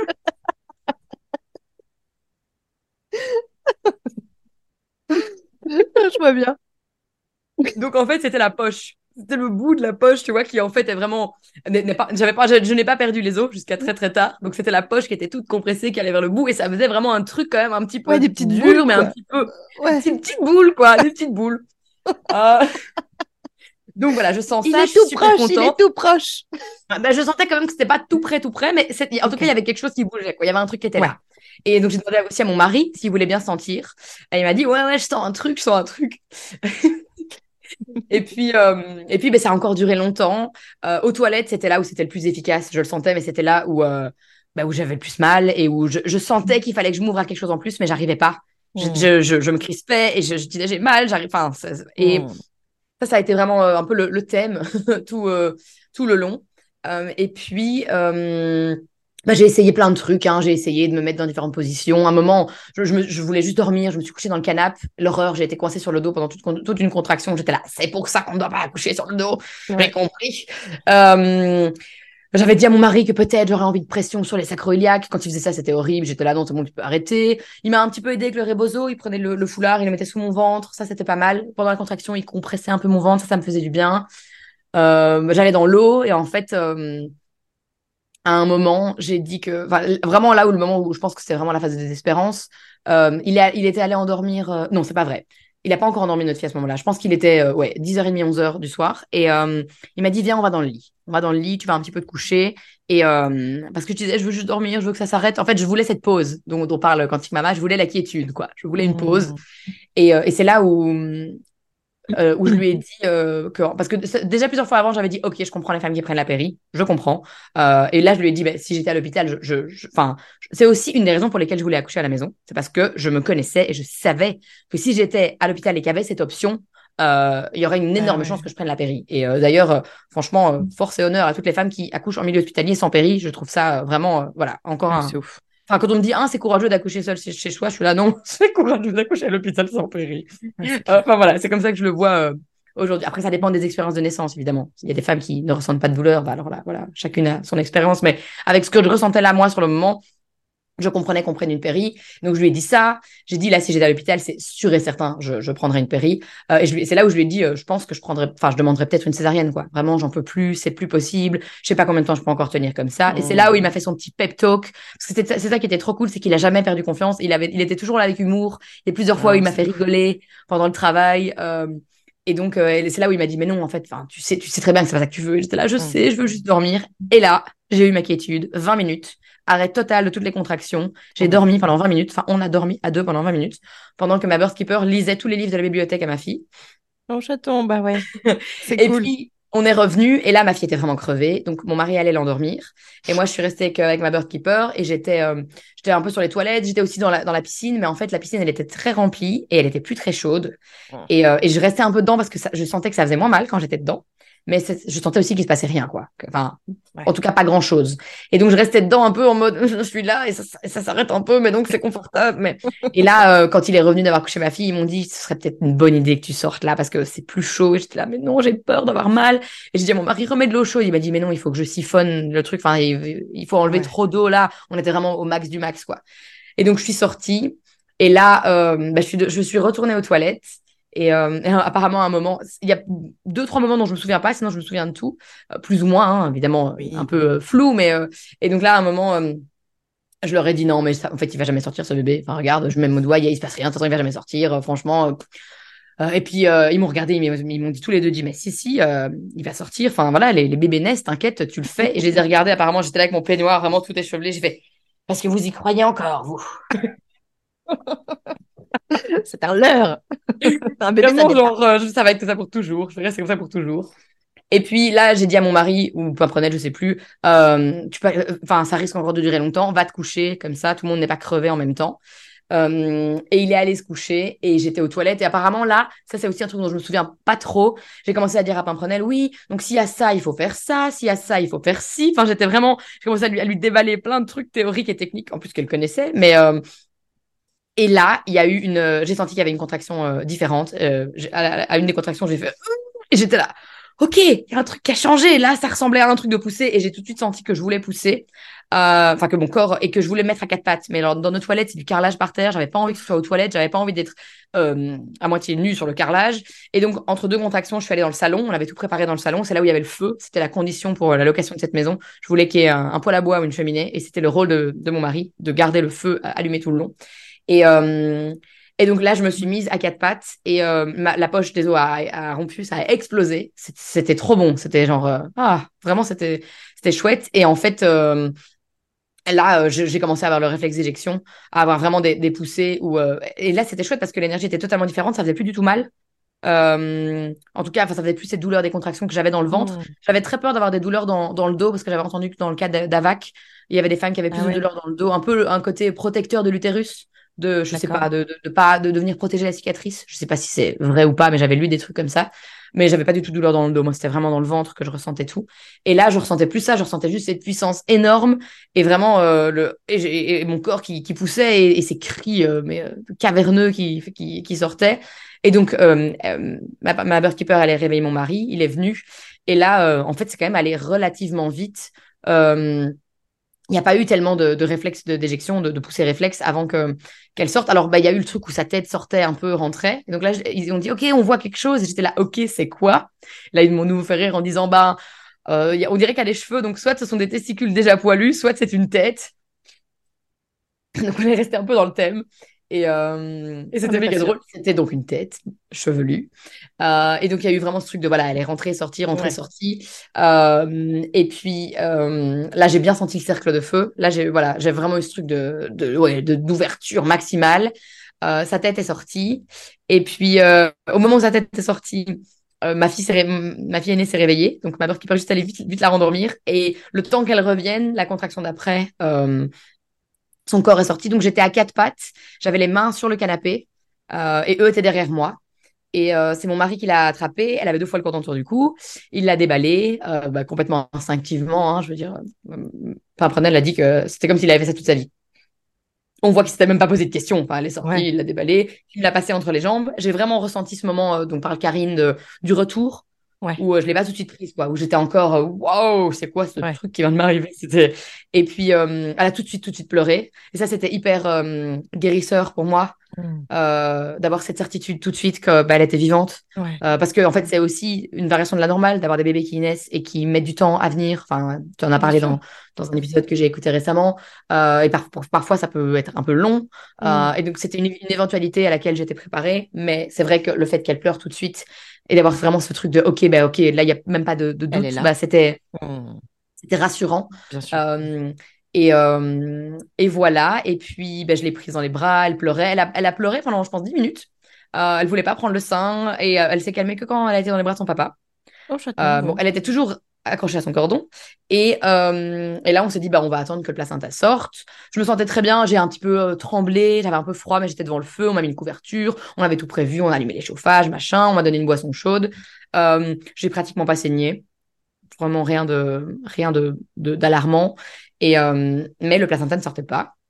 Voilà, j'étais ou- tout à fait ouverte à ce qu'ils ils mettent du temps à sortir. J'avais entendu des récits qui allaient euh, jusqu'à euh, 48 heures. Euh, mais j'avais pas très envie de ça, quoi. J'avais envie qu'il sorte. Et on s'était dit qu'on allait réveiller notre aîné quand, euh, quand le placenta serait sorti et qu'il y aurait un peu ce truc de complétude et que là, voilà, il y aurait la rencontre. Sauf qu'au bout de deux heures, il était toujours pas sorti. On était toujours au même endroit. Et donc, on s'est dit, bon, bah, euh, euh, on va la réveiller. Et donc, euh, c'était peut-être un peu, un peu avant deux heures. Euh, et puis, donc, on l'a réveillée, elle est venue, elle était toute endormie, mais un peu les larmes aux yeux, trop mignonne. Et, euh, et puis ensuite, on a dit à notre beurkeeper, mais tu sais, en fait, je me sens, moi, je me sens bien. Euh, tu peux rentrer chez toi, en fait. Et on, nous, on va aller au lit. Et moi, je vais rester euh, relié au, enfin, avec le placenta en moi, relié à mon bébé. Euh, et ça va revenir, quoi. Parce que à ce moment-là, mon aîné a aussi tété. Pénélope m'a. Parce qu'on savait pas donc c'était une fille. Et donc, euh, très vite, j'ai. En l'apprenant, j'ai ouvert ses jambes et j'ai dit, c'est une fille. Et mon mari était là, oh, j'ai même pas regardé, il avait même pas pensé. Et donc, on savait tout de suite, on, on avait les prénoms et on était là, ben voilà, bienvenue Pénélope. C'était une évidence. Et, euh, et donc, on est allé au lit à quatre, trop cool. Et j'avais quand même écrit un message. euh, Donc, Martina, euh, je pense que ça s'appelait Martina, Confessions of a Midwife, m'avait donné son numéro. Elle m'avait dit que s'il y avait quoi que ce soit, je pouvais l'appeler. Et donc, je lui ai quand même- avant d'aller, je crois qu'on s'est couché à 7 heures du matin. Donc, elle est née à 2h18. On s'est couché ouais, à 6, 7 heures du matin. Je lui ai écrit au moment d'aller au lit en disant voilà, le placenta n'est pas sorti. J'ai pris la teinture mère que j'avais, j'ai tiré, j'ai toussé, j'ai un peu euh, fait ce que je pensais et euh, il n'est pas sorti, mais je me sens très bien, perd pas de sang, euh, tout va bien. Donc voilà, je vais au lit comme ça. Et en me réveillant, quand on s'est réveillé, il était midi. Elle m'avait écrit aucun stress. C'est elle qui m'a dit après qu'elle avait accompagné une femme pour qui ça avait mis 48 heures. Donc voilà, pas de stress. Mais essaye quand même, réessaye de tirer dessus. Mais bon, j'étais toujours connectée à Pénélope. On avait potentiellement l'idée de faire un bébé lotus. En tout cas, on avait tout le truc, mais j'étais pas accrochée à l'idée. Si ça devait se faire, si je le sentais sur le moment, on le faisait. Sinon, j'avais toutes les autres options, quoi. J'avais de quoi brûler, j'avais de quoi clamper avec un, petit- un petit lien de cordon euh, en crochet, là. Euh, Enfin, voilà, j'avais vraiment euh, tout, euh, tout, toutes les options étaient possibles. Enfin, j'avais pas de clampe en plastique, mais j'avais tout le reste. Et, et là, on s'est dit, OK, en fait, moi, j'ai envie d'aller pouvoir aller aux toilettes. J'ai envie de pouvoir prendre une douche. J'ai pas envie, surtout que son cordon était pas très long. Donc, si j'étais aux toilettes, ben, il y avait, je sais pas, oui, cordon, même pas un mètre. Alors, il était mon mari était en face de moi à la tenir. Enfin, donc, donc, on a brûlé le cordon là à 4. Euh, c'était très chouette, ça, ça a mis hein, euh, 8-10 minutes, ça sentait un Ouais. petit peu. euh, ouais, c'est pas, c'est pas une super odeur, Le mais cochon euh, grillé, bon. le cochon grillé, voilà. Mais c'était très chouette. Et puis ensuite, je me, je me suis dit, bon, là maintenant, j'ai envie que. Je suis allée aux toilettes et j'allais prendre une douche après. Je me suis dit, j'ai envie qu'il sorte. Je- J'en ai marre. Je, ah, je sentais. Et en plus, j'avais des contractions. Je sentais qu'il. Enfin, Ah c'était désagréable, quoi. Il sortait pas. lourd, hein, ça pèse. C'est lourd, ça pèse, oui, je- et j'en avais Mm. marre. J'avais ce cordon froid qui pendait entre mes jambes. J'étais là, bon, maintenant ça suffit. J'avais en envie que ce fini, quoi. On dit, hein, euh, c'est c'est vrai. Euh, L'achèvement, pour le, pour le coup, je trouve que le langage médical de délivrance est plutôt bon. Ouais. C'est un des rares trucs où le langage, c'est vraiment une délivrance, quoi. Et là. Aux toilettes, j'ai un peu tiré et j'ai senti que je devais faire pipi. Et en fait, j'ai senti que ça brûlait quand je faisais pipi. Donc au début, j'ai un peu voulu retenir. Et puis, là, je me suis mise à faire pipi. Et en fait, c'est ma vessie remplie. J'avais très, très, très peu fait pipi pendant la naissance. Maintenant, j'ai compris que c'était ma vessie remplie qui bloquait. Si on regarde ana- anatomiquement, une vessie remplie peut même bloquer le bébé. Euh, en fait, elle bloquait le placenta. Il était, je pense, détaché depuis très longtemps. Mm. Euh, et donc ça, c'est voilà, ça, ça, c'était une bonne leçon. Euh, et j'aime bien ce que Emily Saldaya de Birth Society dit. Elle dit qu'en fait, si c'est nous-mêmes qui le faisons, il y a aucun problème à aller tirer dessus et à être même un peu. elle dit en anglais, elle dit a good old yank, a good old yank. Enfin vraiment yanking, c'est genre, c'est quand même tirer. pas doucement quoi. Elle dit que qu'il y a pas de problème et que elle dit que c'est pas physiologique que ça prenne 12 donc ça a pris 12 heures hein.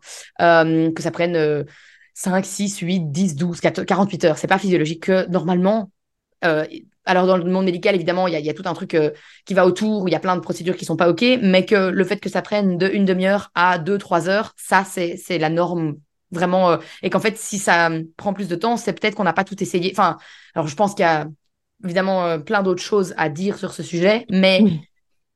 Voilà, je, je, si j'avais si j'avais pensé à faire pipi Et quand j'en ai parlé d'ailleurs, euh, bah, quand j'ai, euh, elle m'a interviewé dans son podcast en anglais, euh, dans le podcast de Free Society. Ah, je savais pas trop bien. Euh, oui, c'était trop cool.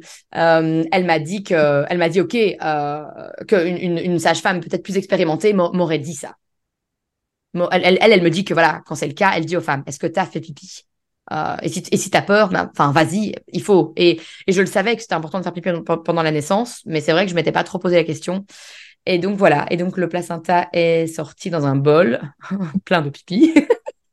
et, euh, et on l'a congelé et on va le planter euh, cette semaine. Euh, enfin, Ah. qu'il est congelé, ça va faire, ça va bientôt faire deux ans. Mais voilà. Et puis ensuite, ben, ça y est, c'était, c'était fait. Et j'ai ensuite vécu un postpartum incroyable, vraiment incroyable. Trop bien. Alors, donc, j'ai plein de questions là qui me viennent. Euh, alors, et donc, tu vois, moi, euh, pour le placenta, euh, le mien, il est sorti en trois heures aussi. Et moi, donc, c'était un, un peu un truc comme toi. Donc, j'avais beaucoup de contractions. Enfin, c'était vraiment chiant. C'était vraiment la seule partie douloureuse, moi, de mon accouchement, parce que j'ai eu, aucune contraction douloureuse pour la, Mhm. la sortie de mon bébé. Mais après, le, le placenta, c'était chiant. J'ai vraiment eu trois heures de contraction, quoi, où j'étais vraiment pas bien. Et en fait, j'avais tellement peur de la déchirure. Euh, voilà, de la déchirure, que j'avais peur de pousser pour faire sortir mon placenta. C'est chelou quand même dit comme ça. Parce que mon Mhm. bébé était sorti, j'avais, enfin, il y avait 200 nulle part, il n'y avait pas de déchirure, enfin, tout allait très bien. Ma, la, ma doula avait regardé, m'a dit oui, c'est pas. C'est Mhm. nickel, enfin, tout va très Ouais. bien, quoi. Euh, mais j'a- j'avais cette peur quand même de pousser fort et que mon gros steak, là, me, me, Oui. me, me déchire le périnée. c'est bête. Et donc, du coup, tu vois, j'avais un petit rouillé, mais bon, j'avais, euh, tu vois, bah non, ça vient pas. euh, et il m'avait avait fallu trois heures pour me dire, bon, ok, j'en ai marre, j'en ai ma claque, euh, tout va bien, je vais pas déchirer. Et j'y avais été, mais tu vois, et donc c'est ce que tu dis, donc, donc toi c'est plus mécanique, mais, et moi c'était complètement psychologique, mais effectivement, ce sont des, des freins qui sont pas physiologiques dans le sens où ce sont pas des freins qui sont anormaux, mais ce, ce sont des, des petits freins. Il n'y a pas grand chose à faire, mais effectivement, il y, a un- il y a un petit truc à faire et ça fait, Oui. et ça libère le truc, quoi. Mais euh, Je crois que, en fait, euh, bah, on- on- quand on veut vraiment pas bah, de cette délivrance euh, euh, man- managée, comment est-ce qu'on dit en français? Medically managed, enfin, euh, hum, instrumentalisée, comme on a à Ouais. l'hôpital, vraiment ce truc où euh, euh, la délivrance dirigée, où ils vont- vraiment venir tirer, ils vont venir mettre leurs mains et autres, euh, voilà, que je trouve pas du tout adapté. Mais on veut pas du tout ça. Mais donc, à l'inverse, en fait, on se retrouve à ne rien faire. ouais, Et euh, je pense que, hum, à mon, enfin, à mon avis, ça devait être connu. Euh, Je pense que les Cro-Magnons, elles devaient savoir, en fait. Elles devaient, Ouais. elles devaient se dire, mais c'est bon, maintenant, il doit sortir et, et on y va. Et soi-même tirer, il n'y a aucun problème. On va jamais tirer. Enfin, c'est comme, c'est très difficile de se faire mal à soi-même. bien sûr. Euh, bon, sauf des contextes traumatiques, euh, voilà. Mais euh, sinon, euh, C'est plus facile. Enfin, je sais pas, c'était débile, mais quand j'avais des ongles incarnés, c'était plus facile d'aller chez le podologue qui s'en occupe. Moi-même, c'était impossible. Ça faisait trop mal, quoi. Ben, donc, donc, je pense qu'on peut, avec le, avec le placenta, si on s'écoute soi-même, ben, on, on va pas tirer et faire n'importe quoi. Mais, mais il y a un petit peu ce truc de, quand même d'être active, de rester active dans cette phase, là où on doit pas être active dans la naissance, où on doit vraiment juste se laisser traverser et s'ouvrir. Ben, j'ai l'impression que dans la, dans la naissance du placenta, il y a un peu plus ce côté de, OK, euh, et ça dépend des femmes, en fait. Il y a des femmes pour qui euh, elles, ne- elles, elles n'ont même pas senti qu'il était sorti, quoi. Genre, il y a des Bien femmes, sûr. le bébé naît et euh, une minute après, le placenta sort et elles sont là, ah, le placenta est là. Surprise, mais euh, je- j'entends quand même, et dans beaucoup de, récits de naissance libre, c'est quand même souvent une cause de transfert Ouais, euh, à l'hôpital, alors que tout s'est bien passé, mais il y a ce placenta qui est là, et on se dit, mais enfin, euh, qu'est-ce ah qui oui, se la passe? peur. Hmm. la peur de se dire mais euh, il faut qu'il sorte etc et donc j'ai quand même déjà entendu pas mal de de, de personnes euh, bah, ou enfin de femmes dont, dont le- les enfantements ont été sabotés par la suite quoi parce qu'elles se sont retrouvées à l'hôpital et que bah voilà elles avaient une naissance libre et donc on les a punies et donc ci et ça. Euh, et je crois que ouais être peut-être plus informé que qu'on peut un peu y aller qu'on peut un petit peu tousser un petit peu euh, je vais pas dire forcer parce que c'est pas forcé mais qu'on peut euh, Non, mais oui, tirer dessus et voir si ça Voilà. vient et, Voilà. et pousser, Euh, quoi. et pousser et pousser et, et savoir que que, que, que ça, ça fait du bien plutôt quand il sort. Je ne connais pas de femme qui m'a dit qu'elle avait eu mal quand le placenta était sorti. Même des femmes qui ont déchiré. Euh, c'est vraiment un steak tout mou, quoi. C'est... Ah ouais, ouais, ouais. Et donc, euh, donc savoir ça, et je, et je comprends, il y a plein de femmes qui, qui disent, mais moi, en fait, euh, mon bébé vient de sortir, euh, et je suis traumatisée. Enfin là, je, pas, je suis pas traumatisée, c'est pas le mot. Je suis, euh, je veux plus pousser. Je veux Ouais, c'est ça. Même d'ailleurs J'avais les premières selles, ouais. quoi. Faire caca après, c'est un peu genre, Ouais. Mmh, j'ai poussé un gros bébé, de, euh, donc j'ai pas très envie de faire ça. Et donc, euh, bah, je crois que c'est ça, ce que tu dis avec le placenta, qu'elles sont là, mais c'est bon maintenant. euh, il y a déjà des femmes qui m'ont dit, mais c'est quoi cette torture, quoi? Enfin, ton bébé est né, tes contractions sont finies, puis ça revient et tu dois encore faire sortir un truc. ah ouais, non, franchement, pas euh, relou. Donc, donc voilà, ça c'est intéressant, je trouve. Mais je, suis contente d'avoir d'avoir vécu ça parce que c'était aussi une bonne, ah, une bonne leçon. Ouais, c'est clair. Et dans ton récit, est-ce que tu as l'impression, et donc ça se trouve, tu vas me dire pas du tout, mais que ton corps ou ton inconscient, enfin peu importe, attendait peut-être que ton aîné aille se coucher? Parce que j'ai l'impression que quand ton aîné a été se coucher, il y a des choses qui se sont, enfin, tu vois, ça s'est peut-être un peu, un peu enclenché plus facilement, je sais pas. Et ça se trouve pas du tout, parce que tu te dis que tu la sentais même pas être dans l'espace, mais peut-être qu'en fait un peu, je sais pas. Oui, c'est possible. Mais je m'étais jamais posé la question, c'est intéressant. Euh, c'est très possible. En fait, ce que j'ai remarqué, et hum, j'ai déjà cheminé depuis pour euh, parce que j'ai encore envie d'avoir euh, d'avoir d'autres enfants pour la prochaine naissance qui sera aussi évidemment. Enfin, je veux dire, une fois que tu as vécu ça, c'est pas possible de te dire que tu vas avoir autre chose.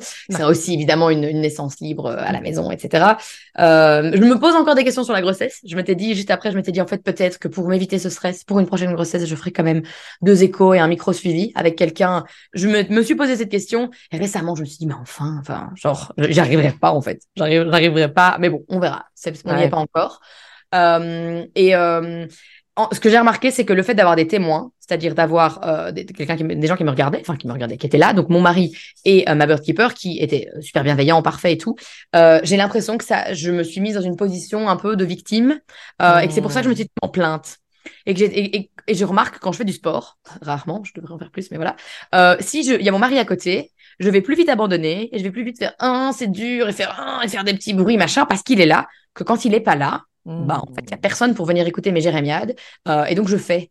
Et j'ai entendu ben, Yolande toujours ma mentor là euh, wife elle dit que ben donc euh, elle a elle a eu son neuvième bébé euh, l'année dernière et elle est enceinte là de son dixième. Elle dit que la seule naissance orgasmique qu'elle ait vécue c'est son neuvième et elle était toute seule toute seule toute seule euh, et, et j'avais aussi une autre femme que je suivais sur Instagram qui disait que elle était dans sa baignoire pour, euh, je pense, son quatrième ou son cinquième enfant. Et euh, quand son partenaire rentrait dans la pièce, elle avait mal. Et quand il sortait, elle avait plus mal. Et ça m'avait vraiment. Et bon, c'est ce que c'est entre autres ce que Michel Audin dit. Euh, et ce bah que plein de gens disent. Et donc, qui a un peu ce côté où en fait on n'est pas censé être observé. Alors, J'étais super contente qu'il soit là et il y a un côté où, où, bah, j'aime bien, j'ai envie que mon partenaire, que mon mari soit là quand le bébé sort, mais je pense que pour la prochaine naissance, je serai toute seule, toute seule dans une pièce euh, et que voilà, jusqu'au moment où vraiment peut-être j'ai besoin, je, je pense que je que je serai seule. C'est comme ça que je le vois en tout cas pour le moment, où j'ai l'impression que en étant seule, je pourrais vraiment me, me recentrer totalement en moi et venir chercher les ressources en moi, au lieu de venir dire j'ai mal, c'est dur, etc. Tous des petits trucs que j'ai fait. Donc, euh, par rapport aux enfants qui sont là, ben je, je, vois plein de vidéos sur Instagram hein, avec des enfants qui sont là et où ça a l'air de se passer très très bien. Euh, mais je crois que voilà que pour mon prochain enfant, euh, ouais. en tout cas, ne sera pas là dans les environs euh, proches, juste à côté de moi, quoi. Et puis ça se trouve, enfin, tu vois, là j'ai mis sur ta fille, mais c'est vrai qu'en en vérité, c'est presque plus quand c'est ton mec qui a été se coucher que tu as vraiment, enfin, que les choses se sont un petit peu plus déroulées. Et, et c'est vrai ce que tu dis, moi, j'étais tout, vraiment euh, toute seule. Euh, moi, mon accouchement, il a duré trois heures, donc c'était vraiment euh, très, très rapide. effectivement, j'étais toute seule. Il y a mon mec qui venait de temps en temps. Bon, voilà. À un moment donné, j'ai voulu qu'il presse un peu sur les hanches et j'avais l'impression que ça me faisait du bien. voilà, un petit peu. Et, et, et Madoula, elle est arrivée un quart d'heure avant que mon bébé sorte. Donc, mmh. c'est vrai que j'avais tout fait. Et bon, j'ai pas senti de, de, de changement dans mon état d'esprit ou dans mon, mon truc physique entre quand ils étaient là et quand ils étaient pas là. Mais effectivement, tout le gros, j'étais toute seule et et pour ma première, donc un accouchement absolument horrible en, euh, milieu hospitalier, euh, horrible. Et j'avais eu des douleurs, mais de l'espace, on a hurlé, une souffrance abominable. Et effectivement, mon mec était là assis à me regarder, euh, ma doula, une autre doula était là assise à me regarder, à rien faire. tu vois, c'est vrai que c'est très le l'environnement. on, sous-estime. Et tu vois, on a beau le lire, hein, Michel Audin, euh, Émilie Saldaya le dit beaucoup. oui on a beau le savoir, ce truc que l'environnement, les gens qui sont présents ou pas, ça influe sur ton accouchement. Ouais. intellectuellement, c'est dur quand même de le de le comprendre, quoi, je trouve. Complètement, complètement. Ouais. Ouais, ouais, mais moi, je me souviens que j'avais euh, écouté euh, Émilie Saldaya qui disait que elle, c'était vraiment les petits bruits qui l'avaient dérangée. Un peu les petits chuchotements de- des gens qui étaient présents, qui parlaient entre eux, des portes qui s'ouvraient, mais même des tout petits bruits. Euh, et moi, ce qui m'a dérangé, c'était des odeurs. Et c'était des, odeurs de. Un moment, ma, ma, et mon mari ont mangé du chocolat, puis ils sont venus me parler. J'étais là, Ah, cette horrible odeur de la laine de chocolat. Allez vous en. Et parce que de base, je suis plutôt sensible aux odeurs. Et donc, il y a eu des trucs clairement. Et et c'était des petits trucs et ça m'a pas, euh, je peux pas dire ça m'a pas du tout saboté le truc, ça m'a pas dérangé à ce point-là, mais euh, c'était assez fort que pour que ça vienne me, me, me faire venir dans mon cerveau euh, conscient de ah ça pue, j'aime pas, ça me Oh. dérange. Euh, donc oui, je trouve ça hyper intéressant ce- ce- cette notion de et je suis en fait hyper curieuse de voir comment va être la prochaine ma, ma prochaine naissance parce que ouais je, là je m'imagine vraiment seule dans ma grotte. euh, Mm. Euh, à la limite, le seul- la seule personne que je tolérerais, c'est genre euh, quelqu'un qui est dans la pièce à côté et qui joue du tambour chamanique, quoi.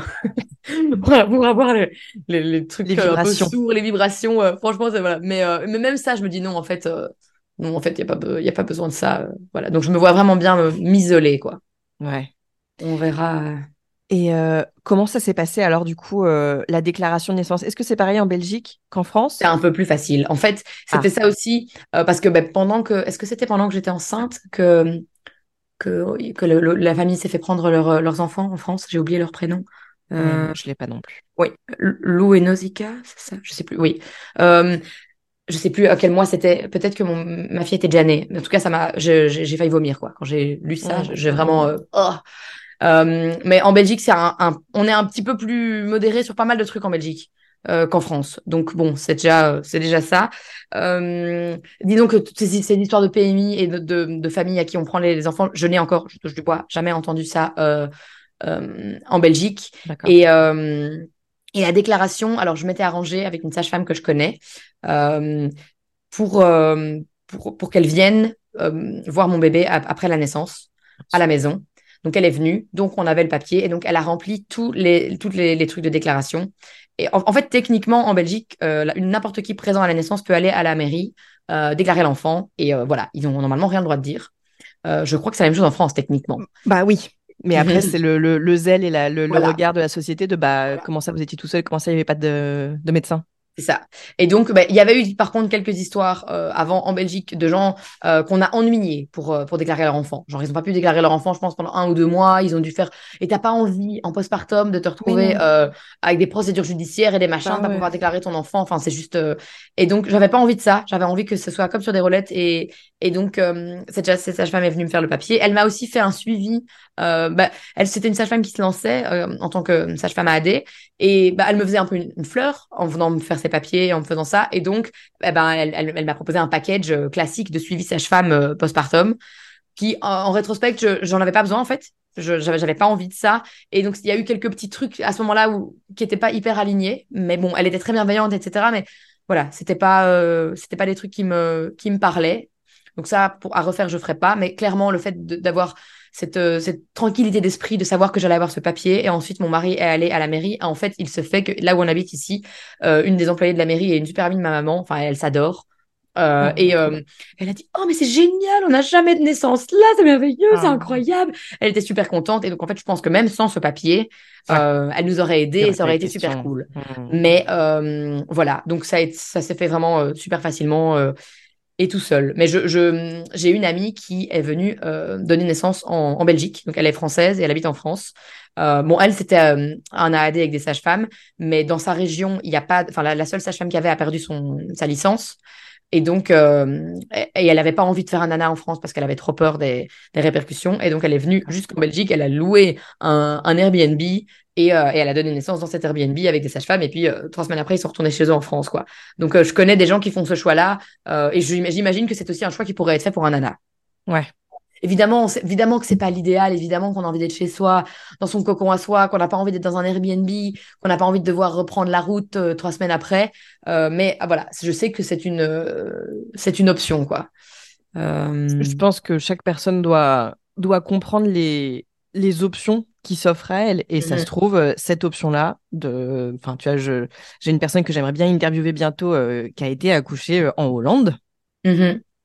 Parce que Oui. bah, en France, bah, enfin, tu vois, elle était en train de dépasser son terme et on lui a dit bah non, Oui. euh, votre AD ce sera niette. Et donc elle a dit bah en fait si, mais du coup je me casse. Bon bah elle l'a fait, bon bref. Et mais enfin voilà, de savoir que c'est bah oui, c'est possible. Si, si c'est la seule option pour toi pour que tu puisses faire ce que tu veux, si c'est la, la solution qui te semble la plus la plus sûre pour toi, compte tenu de tout, donc euh, l'égalité, euh, enfin Ouais, voilà, ouais, ouais, ouais. eh ben pourquoi pas? Et, et, et en vérité, j'ai quand même l'impression que toutes les options ont des revers un peu, un peu relous. Oui. Bon, bah voilà. Enfin bon, et après, et après c'est toujours pareil. Tu peux, tu peux avoir beaucoup de chance. Enfin, Oui. Nous, euh, enfin moi j'ai eu énormément de chance. Et mon mec, il, il, il a été à la mairie. euh, et en fait, je crois qu'il avait le carnet de santé parce que la sage-femme. Enfin bon, nous on avait un peu euh, emberlificoté un peu tout le monde. J'étais censée accoucher aux alentours du 20 août, euh, du 24 août, et ma fille est arrivée un peu plus tôt. Et du coup, bah, il n'y avait pas assez de sage-femmes euh, Oui. minces. Et du coup, euh, il y en a. Enfin, ma sage-femme qui m'avait suivie euh, était, était encore en vacances. Il y avait la sage-femme d'astreinte. Je l'ai appelée un peu trop tard. Bon bah voilà, désolée. Euh, et du coup, elle a pas pu venir le jour J. Donc je crois qu'elle est venue à J1 ou J2. Euh, en fronçant un peu les sourcils. Bref, et du coup, on a dit oui, bah pardon, ça s'est passé comme ça. Et donc, tu vois, elle, le- sur le papier, elle pouvait pas mettre le papier comme quoi elle avait assisté à l'accouchement, mais je crois que du coup, comme elle venait pour visiter le bébé, elle nous avait donné un carnet de santé. Et donc, mon mec a été à la mairie et dire, bah, enfin, voilà, moi j'ai un carnet de santé. Effectivement, la sage-femme n'était pas là quand le bébé est né, mais enfin, regardez, tout va bien, quoi. Et je pense qu'il est tombé sur, euh, sur une personne euh, à la mairie. euh, Enfin, tu vois, qui voyait pas le point. Il aurait pu tomber Oui. sur une nana qui lui disait euh, Attendez, c'est bitard, euh, qu'est-ce qui se passe Euh, Je pense qu'il y a aussi une question de ça. Donc, nous, on n'a eu aucun, aucun, aucun truc relou, mais je pense que ça aurait pu. C'est vraiment une question de chance ou de malchance humainement aussi, quoi. C'est con, Complètement. hein. Ouais, con. ouais. Oui, c'est c'est con parce que ça, ça tient, à- ça tient pas à grand chose. Mais non, c'est clair. Euh, et quand on voit, et c'est vrai que euh, il y a déjà plusieurs fois des, des, des femmes, en particulier des sages-femmes, qui m'ont dit, mais enfin, euh, tu peux quand même pas comparer la naissance libre en France ou en Belgique avec ce qu'elles ont aux States. Euh, euh, aux États-Unis, bah, c'est vachement plus, déjà, déjà c'est c'est vachement plus médicalisé et les AAD coûtent beaucoup plus cher et donc c'est pas les mêmes options. Nous, on a quand même des options vachement plus, va- vachement plus cool que là-bas. Et là-bas, en plus, niveau déclaration, c'est beaucoup plus facile. Enfin, il y a quand même pas mal de gens, enfin, pas mal de gens. Il y a quand même des gens aux États-Unis qui ne déclarent pas du tout leur enfant à l'État. Il y en a quand même, il y a des communautés entières. Euh, bah, les Amish, je ne sais pas s'ils déclarent leurs enfants à l'État, mais il y a des communautés entières de gens qui ne sont pas Amish, mais qui, euh, qui euh, sont totalement hors système. Et bon, ils ont un territoire tellement énorme que personne ne va les voir. Bah oui, c'est ça aussi. S'ils sont en autonomie, qu'ils ne font pas appel au système de santé, ni au système scolaire, ni au système de rien du tout, euh, bah, ils, ils peuvent pas voyager, hein, ils n'ont pas de passeport, mais bon, il y a- ça- ça- donc il y a quand même, c'est sûr qu'aux États-Unis, on est encore dans un, un autre, un, un autre délire. Il y a moyen d'autre faire, de faire d'autres choses, même pour l'IEF. Aux États-Unis, il n'y a pas de contrôle, quoi. Tu peux faire l'IEF, euh, tu peux vraiment faire du unschooling, Euh, apprentissage libre total. Si ton enfant apprend à lire à 15 ans, euh, bon, je dis, j'exagère hein, euh, volontairement, mais euh, tout le monde s'en fiche, quoi. Euh, ça, ça va, ça va le faire. Que chez nous, bah, il y a, on n'a pas cette, cette liberté aussi absolue qu'ils ont là-bas. Mais euh, Bah, après, moi, j'avoue qu'il y a un truc avec ça, euh, parce que bon, mon mec est, est à moitié américain, donc il, a- il, il connaît bien un peu tout ça. Enfin, il- culturellement, il est un peu plus proche de tout ça. mhm. Et il me dit, mais en fait, euh, parce que donc moi, je défends aussi beaucoup l'IEF et tout, mais il me dit, mais en fait, tu te rends pas compte. Donc, par exemple, aux États-Unis, donc, qui est un pays où il y a, y a aucune régulation là-dessus, euh, euh, voilà. Tu te rends pas compte que c'est hyper facile en fait d'endoctriner et que t'as as, plein de gens à qui on, on- on enseigne des trucs à l'école euh, euh, bah, qui sont qui sont prouvés par rien. Et enfin donc tu vois, il y a des gens qui, qui imposent de croire euh, euh, euh, à- en Dieu ou, ou même, enfin parfois c'est pas Dieu, parfois c'est d'autres trucs. Enfin Mhm.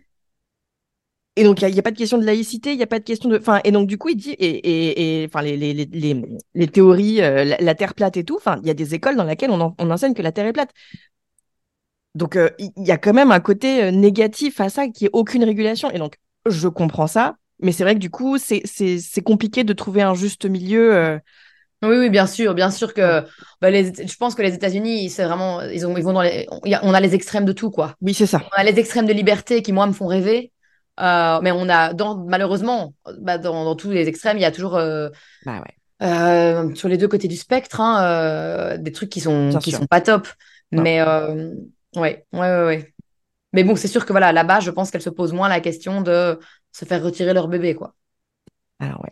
Sauf si elles sont racisées. Si elles, si ce sont des femmes noires, alors C'est oui. ce que j'allais dire. Mais si elles sont blanches, ça va. Mais si, c'est ça qui est atroce. hein. C'est Ouais. atroce. Que ça, chez nous, a priori, euh, c'est- ça ne change rien que tu sois blanche ou, euh, Enfin, c'est pas vrai que ça change rien, rien. Mais euh, C'est ouais. pareil que ça change rien. Mais là, en l'occurrence, ce sont des femmes, des familles blanches euh, qui se Oui. sont fait retirer leur bébé. Donc, oui, euh, oui, oui, oui, oui, complètement.